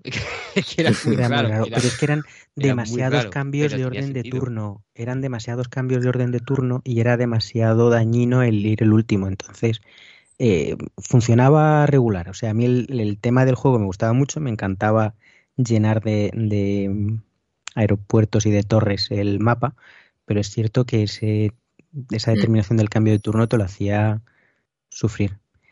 Igual de cara al último turno de la partida, como tú dices, es mejor no saber quién era el que empezaba, pero que sistemáticamente el orden de turno fuera aleatorio, porque nosotros tirábamos eso una vez por ronda, pero que va, era una vez al final de cada uno de los turnos. Era, era, un, era un poco raro. Era un follón, sí, sí. Este, el... Bueno, aquí teníamos apuntado al, al, al algunas preguntas, ¿no? Algunas costillas. Sí, la clásica, ¿no? Eh... ¿A, qué huele, ¿A qué huele Wallace? ¿Qué juegos huelen a Wallace? Pero no, no son. que huele o, o, o, adjetivos, ¿no? Yo, yo tengo aquí. Venga, si tú tienes, venga, ve diciendo. No, yo le tengo aquí apuntado, por ejemplo, ¿no? eh, lo abreviamos y lo hicimos también con, con Nicias, ¿no? Eh, ¿Qué adjetivo le pondríais a, a los juegos de Wallace? Pobre. Pobre, pobreza. De, de, Pauper, ¿no? Los de Pauper. Préstamos. Claro, claro, todo relacionado, todo A relacionado. mí me viene préstamo, siempre. Y, y que algún día te ganaré, David, al, al Brass sin, Sin- Al Bras, yo no, yo no, préstamo. al Bras se me da fatal, vamos. No gano en la vida. Eh, Mole, el especialista. No le gano en la vida, Fran. Yo adjetivos no, pero a mí se me ha quedado una, una frase grabada. De hecho, me llegué a hacer una camiseta con, con ella para cuando quedábamos los amigos estas partidas del sábado por la mañana, que era, creo que es del del Brass, no recuerdo qué juego era, David, me tienes que ayudar. Sí. If you need a second loan, you're a teacher. O sea, Y si si uno necesi- second loan, yo la teacher. Ese si del automóvil. necesitas un segundo préstamo, Yo a la Eso. teacher. Es maravilloso. eh, Qué dureza. Qué dureza. Pero Sí, sí. Mm, te, te decía. te lo decía claramente. Te decía, sí, tú puedes pedir dinero, te lo dan, tal, tienes que pagar. Puedes pedir otro, pero si necesitas pedir un segundo préstamo, este no es tu juego. ese no es el juego. Dureza, tío, que, eh, dureza, eran muy duros, tío. Esa, esa economía de, de acciones que has dicho, esas pocas acciones, hacía que cada, cada, cada decisión era dura. Sí, es, es más, es que de ahí, de esa dureza, sale la, la- aquella partida que forma parte ya de los anales de, de la historia de los simiojolfos, ¿no? De las empanadillas, ¿no? Lo has hecho peor que vendiendo empanadillas. Ostras, Tío, cierto. Yo, yo eh, tengo el honor de haber terminado alguna partida con menos puntos que si hubiera estado todas mis acciones vendiendo empanadilla durante las cuatro rondas. Pues, pues esto es verdad. eh, hemos hablado de una- un detallito, ¿no? De la historia y tal. A mí una cosa que me encanta de Wallace y, y voy a hacer una pregunta es, ¿no? Eh, aquellas reglas que mete porque, por- porque, porque son históricas. Hay reglas que mete porque son históricas y te lo explica y la pone y, hay- y a veces tienen sentido, a veces no y a veces son buenas, ¿no? ¿Cuál es vuestra regla absurda favorita de, de- y motivada en las reglas del diseñador por por la por la historia, ¿no? Entre ellas estamos hablando, lo digo a colación de la empanadilla, ¿no? Porque es este dinner trail donde se Sí. decía que las Sí. familias se ganaban dinero haciendo empanadas de carne para venderle a los mineros, ¿no? Entonces tú puedes dedicarte todo tu turno a hacer una única acción que es vender empanada y te dan tu libra. ¿No? ¿Y Eso por qué tenía que estar la empanada? Porque si había mineros en Cork, tenía que haber empanadas de carne. Punto. Así es. Así es, ¿no? De- ¿Qué, qué, qué otras mecánicas así surreales os re- recordáis?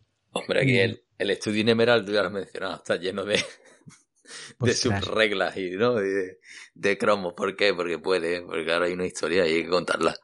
No, claro, esa es, hay una eh, en el estudio in Emerald eh, cuando revelas eh, si eres de los bandos eh, revolucionarios, los los no me acuerdo ahora del nombre, han tenido tanto cambio. Sí, están los lealistas y los Rest- restauracionistas. Restauracionistas. Pero vamos, los restauracionistas son los revolucionarios. Si eres un revolucionario y te descubren a tu propio agente, pues se acaba la partida automáticamente. Salvo que seas eh, Sherlock Holmes o James Moriarty. Porque como son los protagonistas de la novela de Neil Gaiman, puedes seguir jugando con el personaje revelado porque eres el auténtico héroe. Entonces tú estás ahí continuando tu, tu batalla. Oye, pues A mí- a- yo- ahora que has dicho eso, Moriarty era el. era el Claro, es que-. Vamos a No, hacer... no, a ver, no. era, era, era Sherlock y Watson. Claro, era Watson, pero Watson no era su colaborador. No, Había estáis un al contrario. No, no, no, no. Vamos, Vamos es que a me hacer acabo un de leer el cómic de. compañeros, de sí, Neil Gaiman. pero compañeros, si, si estáis escuchando esto y Spoiler tenéis intención de leer el relato o ver el cómic, mm, darle ahí para adelante. Está contado como si fueran Holmes y Watson los investigadores, porque estamos acostumbrados a leer a Arthur Conan Doyle. Pero qué va, el investigador era James Moriarty y los malos, los que estaban poniendo bombas contra la reina, era Sherlock Holmes y el doctor Watson. Entonces, ese es el giro que tiene la, la novela, que tú vas siguiendo toda la deducción que hace Moriarty y es como el proceso deductivo que te cuenta Arthur Conan Doyle en sus libros de Sherlock Holmes, pero luego resulta que no, que es al revés, y efectivamente Sherlock Holmes sigue siendo más listo que Moriarty. Y, Y pone bombas. cla- exacto, exacto, exacto. Yo, de las reglas estas rar- rarunas, yo me quedo, de lo que estáis preguntando antes, yo me quedo con el Birkenhead y la conexión con Liverpool Ah, del Brass. Sí, sí. Que alguien me explique mm, si tiene algún tipo de sentido poner un astillero ahí, de verdad. ¿Vas a conseguir algo? Sí, sí, sí. Yo, ese yo creo que todos los que hemos ido. Yo he hecho un. un Porque hay un hueco ahí. Yo he hecho un road trip por Gran Bretaña, por la isla, solo para poder ir de sur a norte pasando por Manchester y hacerle una foto a la señal que dice Birkenhead, porque efectivamente hay un puente gordaco y esa ilustración tan mal hecha, esa línea que parece un canal, no es un canal, es un puente. O sea, tú puedes cruzar si vas en carros, si vas en coches, si vas en camión, pero entonces pero no después puedes, en el juego es absurdo. puedes llevar carbón, pero no puedes llevar nada. Entonces, no efectivamente, vale sí vale, sí vale. Hostia, pero es súper. No, tiene, tiene, media página y no vale para nada esa regla, nunca no se vale para nada, que no. Pero, pero, tiene que estar el canal virtual, tiene que estar. O sea, claro. es así porque estaba en las reglas. Esto es, es está en la ciudad, está, está. A mí la que más me gusta del automóvil es el, el, le vendes coches hasta tu madre, así que tú vendes dos coches. Eh, no recuerdo, creo que era Sloan precisamente el que era un grandísimo ah, cuando, vendedor. Cuando escoge el personaje. Sí, ¿no? sí, cada, cada cogió nombres famosos. Ford fabrica más coches que los demás porque tiene la producción en cadena. Eh, Kettering es un gran ingeniero y los hace tal. Pues Sloan vende. Y vende Dos coches, aquí Exacto. siempre dos. Tarifa el, plana, da igual. Tú vendes, vendes dos.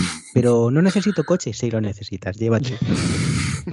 si lo vas a llevar, te lo vas a llevar puesto. Exacto.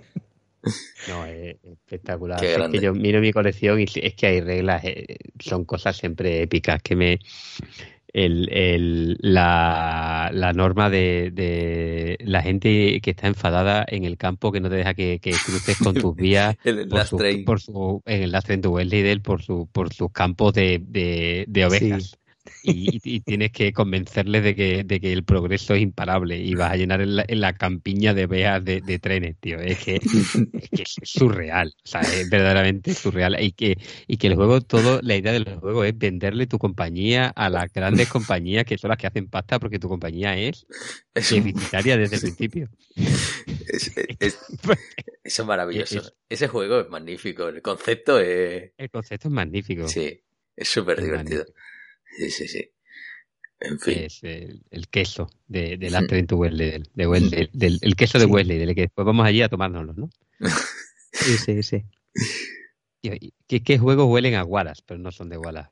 Hombre, yo mira que, que, solo se me ocurrió uno ayer y cuando y hace un rato se me ocurrió uno que acabo de ver en la lista, pero no lo voy a decir. Pero bueno.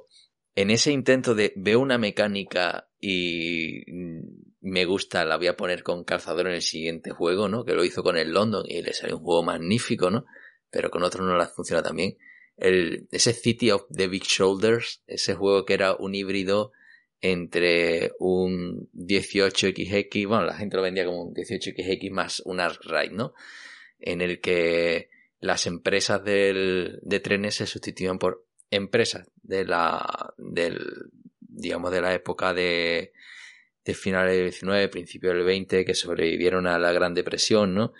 Y, bueno, cada compañía es distinta y tiene sus, eh, sus características propias, hay un mercado, ¿no? Un juego económico que, que bueno, que, que no sé si lo hubiera hecho Wallace, si lo hubiera salido bien o no, ¿no? Pero yo creo que, que la idea es buena, pero la ejecución ahí les quedó descafeinada, le reclamaban que era muy, muy bola de nieve, ¿no? Que no había esa escasez de los 18XX, pero sobre todo ese concepto de juego económico mezclado con una, algo que viene de algo que te ha llamado la atención, algo que has disfrutado en otro juego y dice, venga, me lo voy a traer. Para mí ese. José. Pues, pues yo, yo es que diría cualquier juego que, que, tenga algo que ver con la era industrial, eso, no sé por qué me, me huele a Wallace. eso huele a Wallace. Estaba pensando, el Furnace. El Carnegie. El Fornace, tío. El, sí. el, incluso el Agra que, que, has mencionado, Pablo. Aunque, sí. bueno, todavía ese quizás menos incluso, porque es demasiado... Eh, yo estoy viendo Pero, por aquí... tío, me, me, sí. me, da esa sensación, después no, realmente tío, El Arra, el Arra no... tiene, parece, parece muy igual. Sí, ¿verdad? Sí. Muy, muy, muy Wallace. Sí.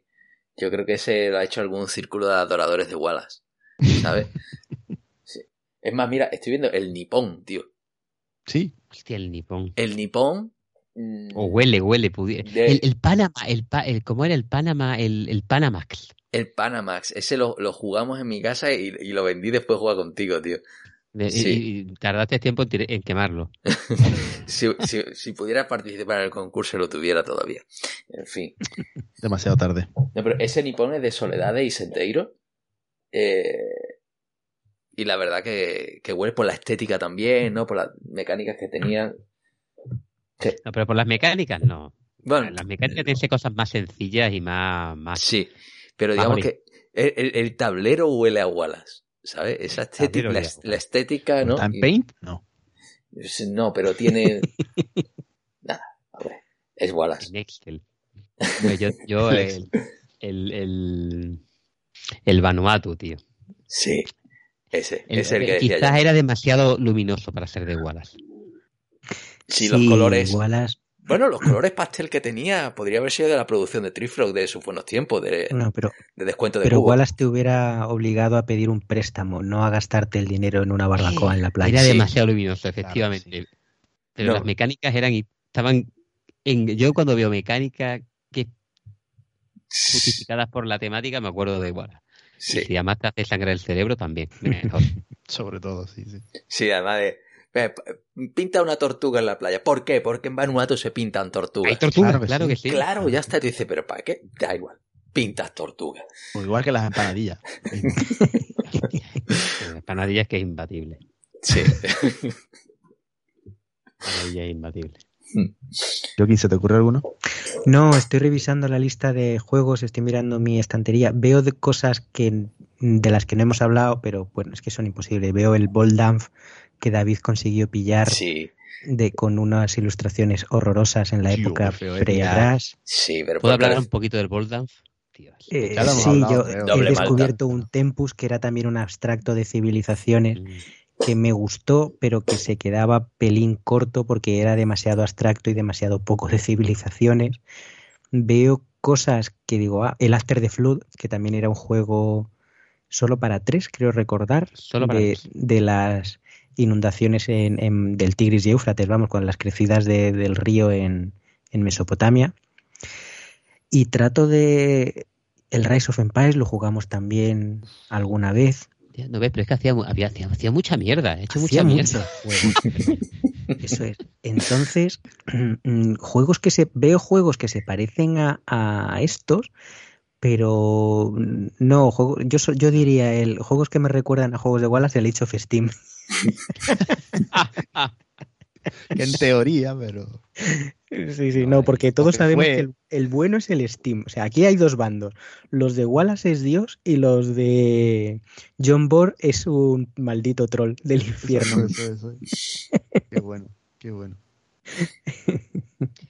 Yo como, como único comentario así, que no lo conocía, lo, lo, he conocido a posteriori, que es el del Boldamp, que el Boldamp es una es un juego que, que, tengo gracias a Pablo, gracias por conseguírmelo en, en segunda mano, eh, que es un juego que es un precursor del Age of Steam, y hay que decir que, que Walla eh, es, un currante también, ¿eh? o sea, que tiene grandes ideas, pero hay cosas que se las curra mucho. En particular, el Steam fue es, un, es el resultado de, de muchas horas de diseño porque es una idea que empieza a desarrollar no en el Boldam. El Boldam es una segunda evolución de realmente los juegos de Pick Up Delivery que desarrolló para Winston Games, de Railways of the World, y que genera ya unos juegos que son muy parecidos a la idea esta que tenemos de mover cubos de un color a, puntos de, no digamos, de esas ciudades de color y que tú vas creándose una, serie de vías, pero que puedes utilizar las vías de, otras personas, que también hay una especie de, de subasta. Bueno, empiezan mucho antes del Age of Steam, empiezan en Wilson, pasan por Boldamp, que Boldamp lo puedes considerar verdaderamente como un Age of Steam simplificado porque le tiene, tiene eliminada alguna de la de la de, de las cosas más complicadas, en particular las locomotoras, pero ya tiene la subasta del Age of Steam. la subasta del Age of Steam ya está en el Y finalmente terminan este juego que es el, el Age of Steam. Es decir, que coge una mecánica y, y, y, no se desmotiva por crear juegos que no juega nadie. O sea, es decir, que si, la, la, sigue desarrollando. Lo hizo igual como, como con los de lo que comentamos del Mythotopia el Mizotopia es la idea de llevar a su idea buena del de building a tablero y, lo hace en el en la FIBA no, pero después dice, lo voy a hacer multijugador y empieza a hacer basura como el Mythotopia y en la Handful of Stars, y, pero no, no se en el empeño hasta que hace la obra maestra que es el, el Studying Emerald, que es evolución de todo eso. Hasta aquí puedo leer. Bueno, y hablando de Studying Emerald, ya antes de pasar a la siguiente ronda, ¿a quién le metemos fuego de Wallace? Uh. Bueno, alguno de los alguno de los presentes le ha metido fuego a un Old Man of the Tree. no, no, al, al, Hobbit. Era el Hobbit, es verdad, perdón. Era, el Hobbit. Austin, tío. el juego que menos me ha gustado, tío. Yo tengo claro. Yo, sabéis que me cuesta estos juegos, pero uno de los que no termino de haber visto en mi colección, a pesar de que bueno, lo, fui buscando y lo conseguí barato, el Dogfight. Dogfight es un juego porque todos hemos jugado a eso, pero en verdad es un mazo de cartas de Heraclio Fournier, de esos que era el París-Dakar o coches del mundo, en los que cogías, repartías 20 cartas a cada uno y decías potencia. Y uno te decía 190 caballos, tú decías 182 caballos y te había ganado la carta. Y él se la llevaba. Qué gran juego. Claro, esos juegos son geniales. Y te decía, envergadura. Y tú decías, pues el Mirage tiene 17 metros, pues el F-14 tiene 16 metros. Y él ganaba el del Mirage. Y esto era así, salvo en peso, que eh, era mejor cuanto menos. pues esto es igual. Lo que pasa es que los aviones ingleses, los aviones de, eh, aliados, son mejores. Entonces llega un momento en el que matemáticamente eh, muy mal se te tiene que dar para no ganar siempre el inglés, porque además te conoces los, los aviones son limitados, es una baraja de pocas cartas. Entonces tú sabes, eh, igual que sabías con Heraclio Fournier, qué cartas tenías que apostar. A la tercera partida sabías cuál era el, el coche que tenía el nombre más largo, cuál era el avión que tenía más potencia o cuál era el piloto del Dakar que más veces había, había ganado. Pues entonces se me quedó corto y un poquito una desilusión porque las cartas de aviones del Aeroplanes me gustaron mucho y este juego me, recordaba, pero no se parece nada. Tiene un 4 en la BG. Pero, pero ¿qué, qué, juego es exactamente? Dogfight. Filler de cartas. Sí, tú coges las cartas, básicamente, no... No, no, no, si no quiero que me explique el juego, quiero que me diga el ah, nombre, que no me entra. Dog, Dogfight. Pero Dogfight no me sale de Wallace, tío. Sí, sí. es Dogfight eh, eh, WW1. Eso. Búscalo, tiene un peso de 1 sobre 5, ¿vale? En BGG. Está por encima de... del, del 2013. Sí, es, diseñador y es artista junto con Harry Dempsey. Madre eh, mía. Así que. Claro, es que, es que lo que tú dices, como es un juego de, de, los típicos de Heraclofonía de eso, hay millones de versiones y ese no lo encontraba. Madre esto con Peter Dennis no hubiera pasado. Claro, esto, esto lo pueden venir en el, Happy Meal del McDonald's. Ya, ya lo tengo, ya lo tengo aquí en mano. Madre mía, un 4. sí, es terrorífico, evidentemente. Este ya estás tardando en quemarlo. Yo temáticamente quemaría un Studying Emerald segunda edición.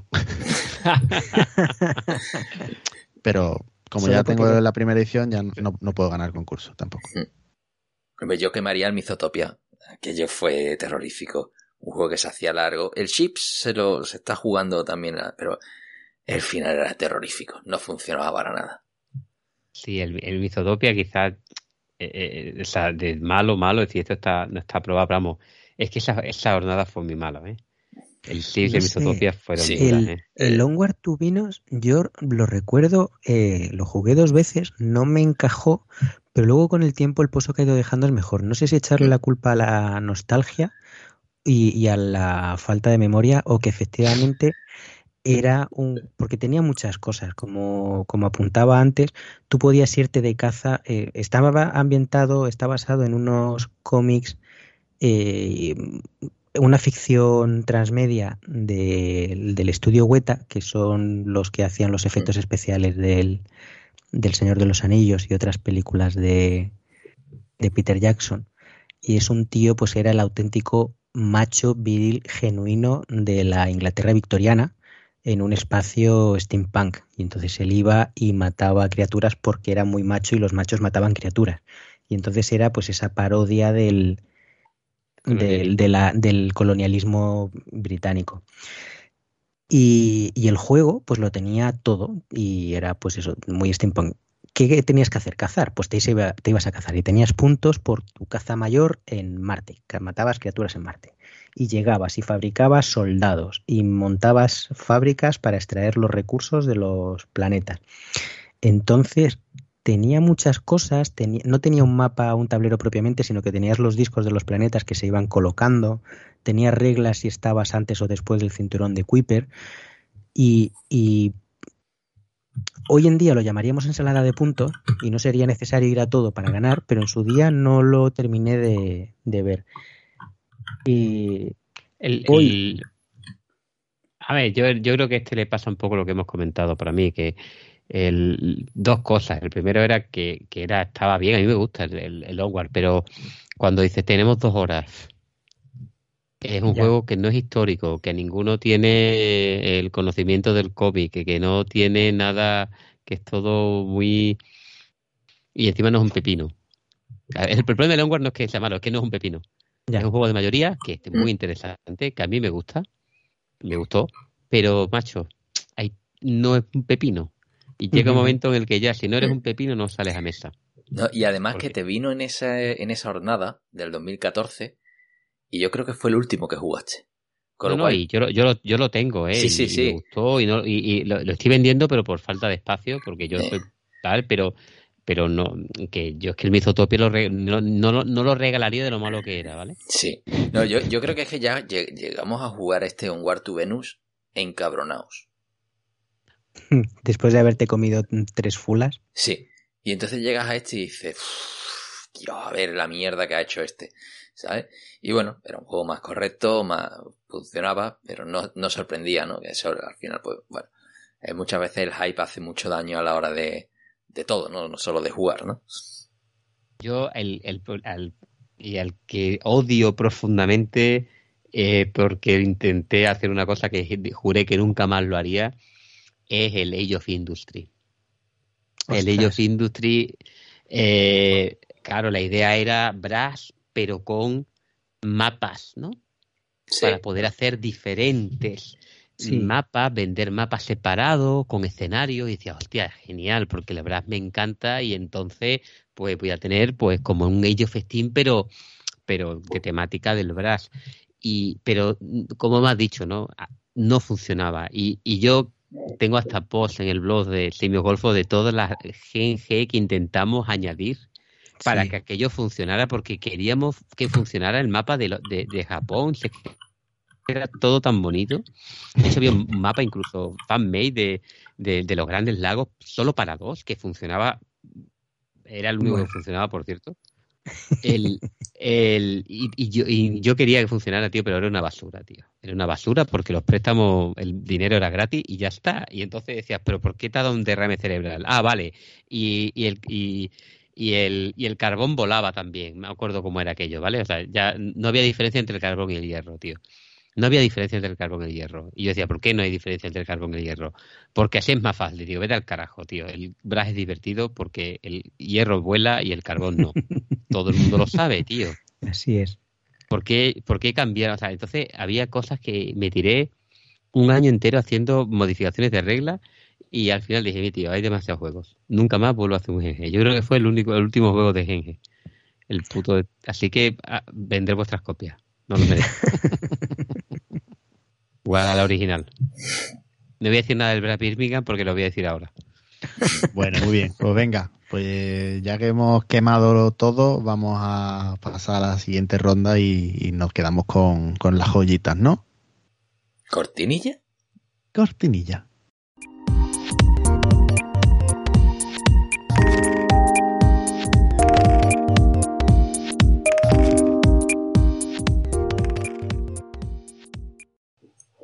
Pablo. Pablo, O bueno, no sé, quién quiere empezar.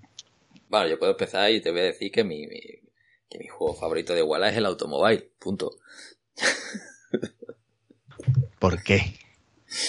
Bueno, ya, ya lo comenté en su momento, ¿no? Para mí es eh, el, equilibrio perfecto entre simplicidad, tema, interacción, eh, una última ronda magnífica en la que la gente se le, tú dices, no, no voy a producir coches, no quiero comerme cubos negros, me van a quitar 40 pavos por cubo, vamos a ser conservador. Venga, voy a producir 8 coches con lo que he visto aquí y tal. Y de repente empieza a ver a todo el mundo fabricando como animales y dice, esto no se vende ni de coña. Pues bueno, es magnífico. Es un juego fiesta que además eso, son tres acciones por turno, cuatro rondas eh, bueno, por ronda, cuatro rondas, 12 acciones, simple, pero funciona como un reloj, divierte muchísimo y yo creo que, que es incluso accesible a, de los juegos más accesibles para primeros jugadores, ¿no? A un, a un Wallace. Yo creo que fue mi primer Wallace en, en las ya extintas moliquedadas y, y bueno, un viernes por la noche y yo dije, dame más de esto, ¿no? Al día siguiente me cayó un brass y me cayó en lo alto. Pero, pero para mí es, eh, ocupa un, lugar ahí magnífico. más, eh, un juego que tengo en una edición francesa. Son de esas pocas, de esos pocos juegos que hizo en aquella época que tuvo éxito y lo sacó, lo volvió a publicar tal cual con otras editoriales. Ahí está en el Teenage Trail, si no recuerdo mal también. Y, y bueno, tengo la edición francesa, pero lo tengo ultra tuneado con sus cochecitos de madera y, Ahí está el tío. y demás, ¿no? Como, Claro, claro. como mandan los cánones, ¿no? Así que mi La 10. versión de, la versión de Tiesto. El, el, el automóvil es un juego que me, me da la sensación también como que, que está, estás a lo tuyo, parece, que parece que estás a lo tuyo y de repente te cae la avalancha. Alguien Sí. de repente, lo- lo- el re- los otros tres juegos de repente eh, avanzan, ¿no? El, el En el- desarrollo de los coches, pom, pom, pom, pom, y ahora, y ahora ¿dónde vendo yo con estas fábricas de mierda que me han quedado? ¿sabes? Y ahora Claro. de repente nadie quiere tu Seat Panda, que era una Claro, maravilla. tío. Y- Así. y tú estabas, te la estabas haciendo, no, estabas tan feliz ahí diciendo, se lo estoy petando. Y de Claro. repente, ¿cómo? ¿Qué ha pasado? Lo que pasa es que como repites cuatro veces lo mismo, realmente los cuatro rondas no, sí cambian, cambia el, digamos, los vendedores, que tienen, más vendedores, con lo cual se puede vender más, ¿no? Y demás. Y cambia algunas cositas, pero digamos que vas aprendiendo. En tu, en, Mm. tu, en tu primera partida tú dices, ah, vale, he hecho esto en la primera ronda, lo que haga aquí, venga, lo voy a intentar hacer mejor en la segunda. Y en la primera, como los cubos negros valen 10 pavos, luego 20, luego 30, luego 40, no, pues tampoco. Si lo haces muy mal, tampoco te arrastra mucho. Entonces yo creo que, que es generoso también con los nuevos jugadores, pero sigue Sí, siendo porque tiene esas cuatro fases que va un poco... claro y, yo creo que, que eso, que funciona como un reloj. No, bueno, es generoso, pero engaña. Es decir, te deja en la partida haciendo tus cositas, pero Claro. no te has dado cuenta de que estás fuera. Sí, sí, sí. O sea, es- Pero- Entonces tú pero es tienes corto. tus cosas, sí, metes vendedores, los mueves, ah, pues ahora hago yo esto, sí. Como el que investiga mucho por delante las fábricas, se lo facilita a los que van por detrás, pues tú puedes no descolgarte mucho haciendo coches relativamente modernos sin tener que investigar, que invertir mucho en, en I más D. Entonces parece como que estás dentro de la partida, pero en verdad a la hora de soltar coches y sacar dinero, est- estás fuera, fuerísima. Sí, es... es bueno, pero te diviertes porque sigue, sigue un Sí, sí, poco eso, eso es. Sí, es, es- haciendo esa fabricación. esa- es agradable. Es- es- esos juegos que tienen una historia, porque además este, aunque parezca eh, más, más procedimental, ¿no? más mecánico, tiene una historia. Llega un momento en el que tú lo que quieres es fabricar el mejor coche de lujo que haya posible. Y lo vas a hacer. Y lo vas a vender. Entonces, pero loco, ¿dónde vas? Pues puedo, porque tengo la mejor red de agentes. Y entonces te acabas de montar una historia de superación personal, de esas de las que luego pasan a la historia como el, el gran fabricante de, de coches. Eres un Chrysler de salón y tiene su, su, su historia y su espíritu. A mí me... y, y, y que me Me dices de, de la política de descuentos y de promociones. Ah, es sí, sí. buenísimo. Es que es súper simple. va. Eh, El, el cómo se vende es, es- es genial. Sí, ¿no? sí, sí, sí. Es- lo, lo sí. difícil que es calcular, ¿no? Y cómo alguien que abre una fábrica te cambia todo el- en, en ese último arroz. Y, te- y te dice, es que con tan poco hace, mm, hace muchísimo, ¿no? Y, y para mí esa es la genialidad. Bueno, Venga, que habíamos dicho tres minutos por juego, ¿no? Originalmente. Seis, para, no reliarnos y al final nos eh, hacemos nuestras pajas mentales. Venga, siguiente, ¿quién se atreve? Pues, venga, yo voy a sacar un, para mí un, quizás un juego más desconocido y eso que ha tenido una reedición hace muy poquito y es un juego que yo le tengo muchísimo cariño que es el Princess of the Renaissance, el príncipe del, Renacimiento. Eh, juego mm, eh, de, los juegos más antiguos que, que, tiene del año 2003. La edición era súper eh, complicada de entender. Teníamos la copia de, de Frank Molly y, para mí es un, juego que, que, es puro Wallace también en, con su toque histórico y su interacción brutal y sus reglas cortísimas. Un juego de que admite hasta seis jugadores, en el que cada uno representa pues un, un condotierro, ¿no? Un mercenario que puede eh, que, puede eh, participar en la lucha entre las diferentes ciudades de Italia en el Renacimiento, tema aburrido entre por antonomasia, pero un juego que, que es de, de subastas y, de puteo, insisto, con cuatro mm, páginas de reglas y, y, un poquito de alguna manera un juego de estos que podríamos hablar de estos de, de acciones también de forma indirecta. Se ve a Wallace aquí esta, esta, esta idea de, de, lo de comprar acciones de compañías, porque básicamente a lo largo de la partida vas consiguiendo una serie de, de pujas ¿no? por, por una serie de losetas, pero que, que te dan un poder, pero también están asociadas a una de las ciudades, porque hay un número determinado de turnos de guerra en el que esas ciudades luchan y van a ir ganando mayor o menor importancia. Y tu punto de victoria al final es dependen de las losetas que tengas, ¿no? de los intereses que tenga en cada una de las ciudades, no como son como las compañías de, de, que van subiendo de importancia y tú compras acciones a través de subasta. Es un juego que lo más maravilloso para mí es que eh, prácticamente cuando lo hemos jugado, lo hemos jugado abriendo la caja y sacando las reglas, que son cuatro páginas escaneadas la podéis encontrar en BGG, escaneo de, la, de, la, de las reglas originales, eh, que son mm, súper cortas, y te lo lees y te pones a jugar, y para la Segunda Guerra ya sabes de qué va el tema, que es tan malvado como que tú puedes hacer que, eh, te ataquen a ti para perder lo que te interese perder. Son cosas... Eh, seis, páginas de reglas. O sea, es magnífico, magnífico, seis páginas de reglas.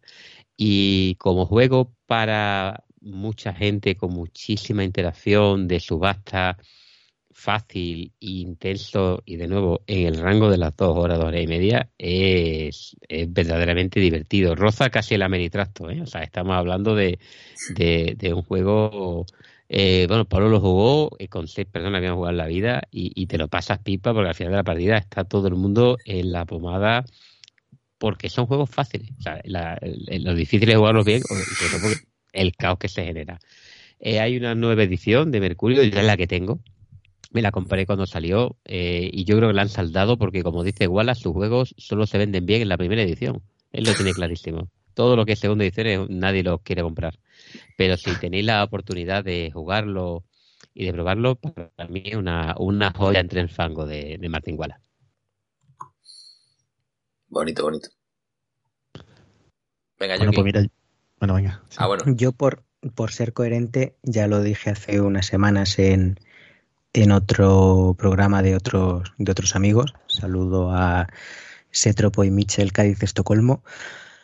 Yo destaco, yo tengo que destacar Toledo, aunque solo sea por intentar hacerle un poco de, de justicia histórica. A mí me gusta muchísimo, es un juego familiar directamente, es un juego ligero, no, no se parece, si lo sacamos de la caja y lo miramos, costará encontrar todas las virtudes de los juegos de, de Wallace y todas las señales características de las que hemos hablado en, en este programa. Pero es que funciona muy bien, está ambientado en España, saliendo de Inglaterra y viniendo de un inglés es de los pocos eh, de, las pocas obras que no nos retrata mal ni como seres em, incultos o como violentos. Y es un juego simplemente, pues eso, en el siglo de oro, en Toledo, queremos fabricar las mejores espadas para llegar al rey y vendérselas. Pero claro, para eso tenemos que comprar acero, tenemos que conseguir recorrer el camino hasta llegar al, al Palacio Real, tenemos que engarzar de joyas nuestras espadas y por supuesto habrá gente con la que nos encontremos que no tengan la misma buena voluntad que tenemos nosotros y tengamos que hacerles probar el duro y frío acero de forjado por nuestras manos y tendremos nuestros nuestros duelos con ropera en los, callejones traseros de un de una tasca, de una de una cantina.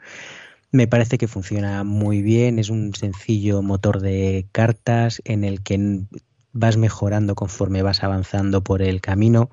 Tiene un mecanismo como de construcción de, espacios parecido al Kailus, que tiene huecos para uno o dos jugadores, pero no te deja ni quedarte con todo el camino, ni llegar a mejorar tanto como para poder ganar todos los combates. Entonces siempre tienes una incertidumbre, siempre tienes un arriba y abajo y puedes jugar a subir muchas espadas de poco valor o a subir pocas pero verdaderas obras maestras. Y yo creo que funciona muy rápido, le salió muy bien. Llegó en una época en la que esperábamos otro pepinardo y no nos dimos cuenta de que también sabe hacer juegos ligeros y sencillos de disfrutar sin, sin mucha más pretensión. Y por supuesto, este es mucho mejor que los juegos de cartas pequeñitos que vinieron después con todo su espíritu y toda su alma, pero vamos, infinitamente mejor que el All Men of the Forest, que el Hobbit y que estos juegos pequeñitos más, más filler que, que también ha ido sacando Wallace en, a partir de ese 2010. No sé si lo habéis tenido ocasión de jugar. David, sé que lo. Yo, eh, ese juego, mm, para empezar, nunca pensé que. Yo lo conocí, pero estaba bloqueado en mi mente que fuera de Wallace. lo jugué una vez, pasó sin pena ni gloria, pero. Y yo pensaba que era un juego antiguo. Cuando he visto la fecha me he quedado sorprendido. Sí, sí, es, es después de los juegos grandes. Yo lo llevé a casa de, de Fran Molly lo jugamos los simios, nos abrimos la cabeza porque efectivamente nos encanta abrirnos la cabeza a los amigos, para eso hay amistad y, y lo jugamos y lo disfrutamos. Lo que pasa es que, bueno, éramos un grupo de, de, jugadores de juegos con más con más enjundia. No cogemos el coche media hora para ir a jugar un Toledo. Cogemos un, ya que te vas y tienes un día reservado para jugar, pues por favor, sácame un Brass al menos, madre mía. Te digo, eh, olvidado completamente que era de, de Wallace. Pues sí, sí, me alegro de habértelo rescatado a la, a la memoria. José Mari, quedas tú por, por pues contarnos. Pues nada, yo vengo aquí a reivindicar las segundas ediciones de Wallace. No, cuidado. Para quedarme con. Bueno, a ver, puedo hablar de. No, no, no va a ser que voy a recomendar, porque ya hemos hablado mucho de Brass. Pero voy a recomendar London, eh, que me parece un juegazo. Eh, yo tengo la segunda edición, que cambia alguna cosa, eh, pero una edición muy bonita, en un formato de caja como si fuera un libro, unas ilustraciones muy buenas, gustosas las cartas y demás. Pierde el tablero, cambia alguna, alguna regla puntual, yo creo que no empeora, tampoco es que mejore, yo creo que el juego es más o menos es muy similar. Muy parecido, ¿no? Sí. sí. Cambia ligeramente un poco la forma de, pero es prácticamente lo mismo. Y, bueno, un juego mm, que tiene mucha, que tiene mucha dureza, tiene mucho de, pasarlo mal, de pasar estrecheces, ¿vale? Es lo que nos gusta con, con Wallace, eh, de pedir préstamos, por supuesto, eh, tiene un pequeño juego de draft que tienes que coger cartas y después para, para poder jugar las cartas tienes que soltarlas, entonces las dejas disponibles para el siguiente jugador, que también tiene su aquel, está gracioso. Y bueno, vas construyendo, vas reconstruyendo Londres, ¿no? Después de, del gran fuego, eh, en sus barrios y demás, y vas construyendo pues edificios, eh, tiendas, monumentos y demás y llega un momento en el que tienes que correr la ciudad, ¿no? Que no sé, nunca he sabido cómo traducir eso realmente. tu run, de city, es, es, hacerla funcionar, en verdad. Eh, bueno, está en castellano por maldito games, pero no. si has jugado el si jugado Netrunner con los hielos, puedes sobrevivir a esto. runear, runear la ciudad. Exactamente. Y, nada, es en el momento en el que, digamos, haces las acciones de las cartas que te has ido preparando. Y tiene esa, esa historia de, de que no sabes hasta cuándo, hasta qué momento parar de expandir la ciudad antes de correrla que es cuando puedes conseguir ganar dinero, por ejemplo, pero ahí también tiene una, una, serie de fases en las que en las últimas cartas te cuesta ya más trabajo conseguir dinero, pero te sigue haciendo falta dinero para poder bajar cartas, entonces tiene esa dureza y luego, por supuesto, los famosos paupers, los pobres, que, que, que pululan por Londres y que al final se te, se te van acumulando, tienes que intentar conseguir emplearlos en algún sitio, quitarlos de en medio. Pero se te acumulan y después, bueno, yo he visto, yo he visto puntuaciones negativas. o sea, verdaderas palizas de, de 40 pobres de, diferencia. Puedo, eso, eh, una, una pregunta un poco entre la diferencia en la primera y la, la segunda. Eh, claro, quitan el mapa, ¿no? Sí, bueno, porque lo sustituyen por, por cartas grandes pero en el otro, cuando hacían los barrios, ¿no? Ponías una fichita más de madera muy chula.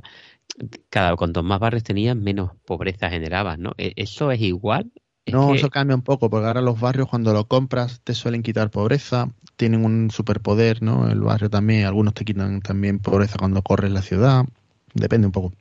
Pero es el mecanismo también de robar más cartas de un tirón.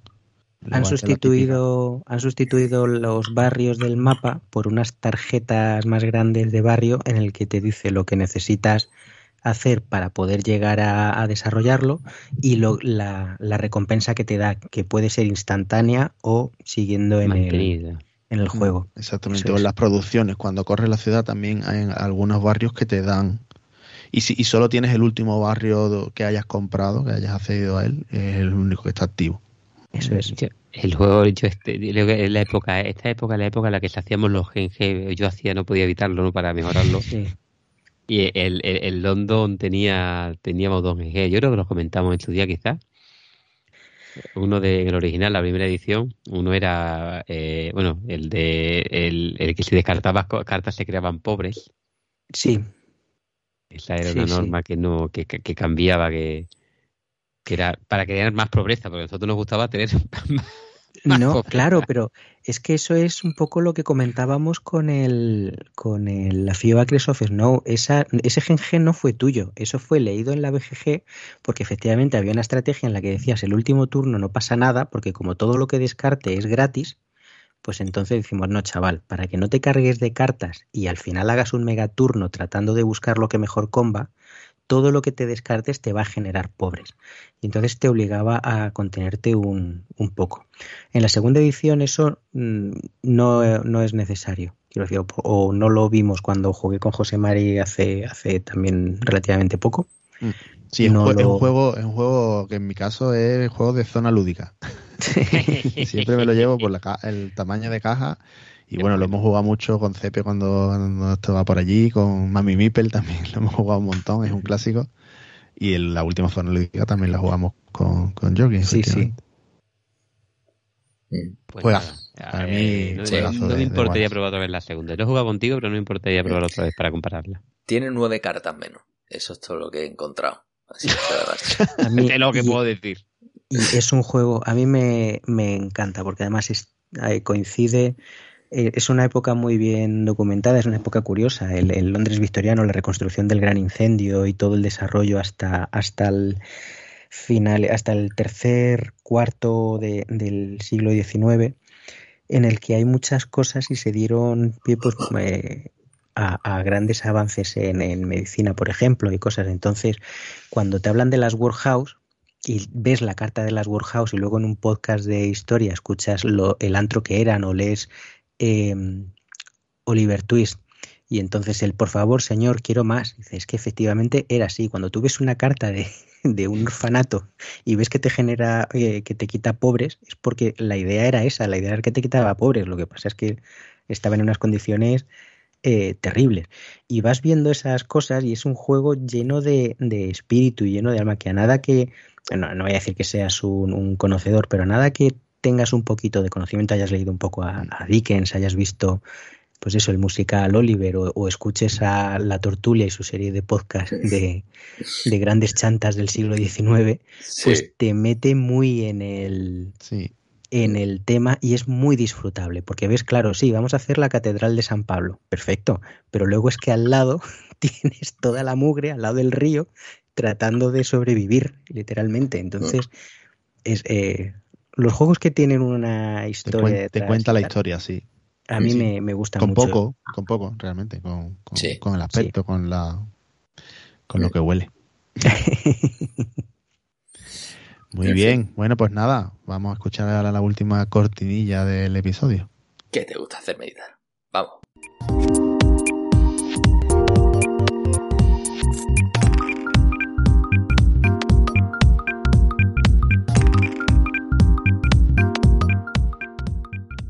Bueno, pues ya nada, para aquí, para ir recogiendo, simplemente yo quiero hacer un matiz, y es que el Brass es el segundo, el juego número 2 de la BGG, pero es el Brass Birmingham. Y ahí lo dejo. ¿Qué tenéis que decir a eso? una dejamos, dejamos un debate para, para, nuestros oyentes. Un juego diseñado por una persona pero desarrollado por otra merece la doble autoría? ¿Es un juego diferente o es cosa del primer autor? Yo, no sé lo que hay detrás, pero Martin Wallace está listado como diseñador de este juego y bueno, es claramente una evolución de Brass Lancashire. Podemos decir que es un poco más amigable, no lo sabemos, pero tío, tiene cerveza. ¿Nos puedes pedir? Hombre, eso está claro. Yo ahí solo te doy mi respuesta a eso y es que si no había juego en el mercado antes, sí de venir. Es decir, hay veces que esa segunda persona te ayuda a llegar al mercado, ¿no? Eso ha pasado con el Eleven, con Ignacy mm. ¿no? Un juego que ha quedado redondo y que originalmente era una mierda. Eh, que no, vamos, que le faltaba desarrollo, ¿no? Ahora distinto es coger algo que ya funciona y hacerte tu expansión, tu, eh, es como si David eh, cogiera su GNG y lo editara, ¿no? Pues deberíamos poner a David en la caja la agrícola, por ejemplo. Pero quizá, quizás de cierta manera como ha suavizado un poco, un poco, ¿eh? No, un poco mm. realmente. Le ha llegado un poco más a la gente y, bueno, la da esa de cara. Además, aprovechando también la nueva reedición que, es el que le hicieron al original, además, ¿no? Sí, eso como le echa agua al wiki y lo, y, lo reembotellan, ¿no? tío. No, le echas, le echas gaseosa Pero huele a bras. de verano la casera. No, sí, es, muy bras, es muy bras. Es un poquito más, es un poquito más, más amigable. Pero es un bras. Eh, es un escenario.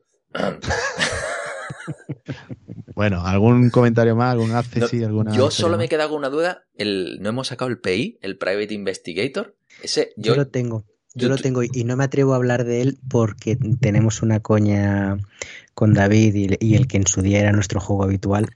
A mí me gusta mucho porque es un cluedo en el que todos los jugadores tratan de resolver un caso diferente. Entonces funciona. Pero es peculiar. Lo he jugado una vez. Mm, te tienen que gustar mucho los juegos de deducción.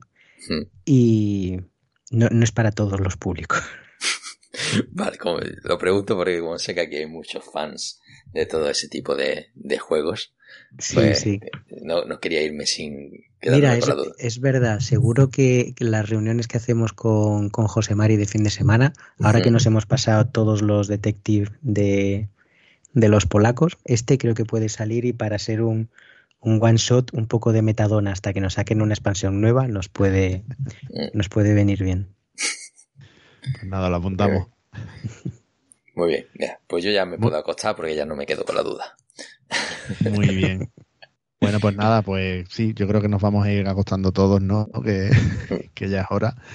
Y, nada, pues simplemente recordaros que estamos deseando escuchar eh, vuestros comentarios y vuestras troleadas eh, múltiples y que nos podéis mandar correos electrónicos en 3alcubo.tecnologería.com o en la web de asjm.es, en, en Twitter, en arroba sjm-es o en arroba tecnologería.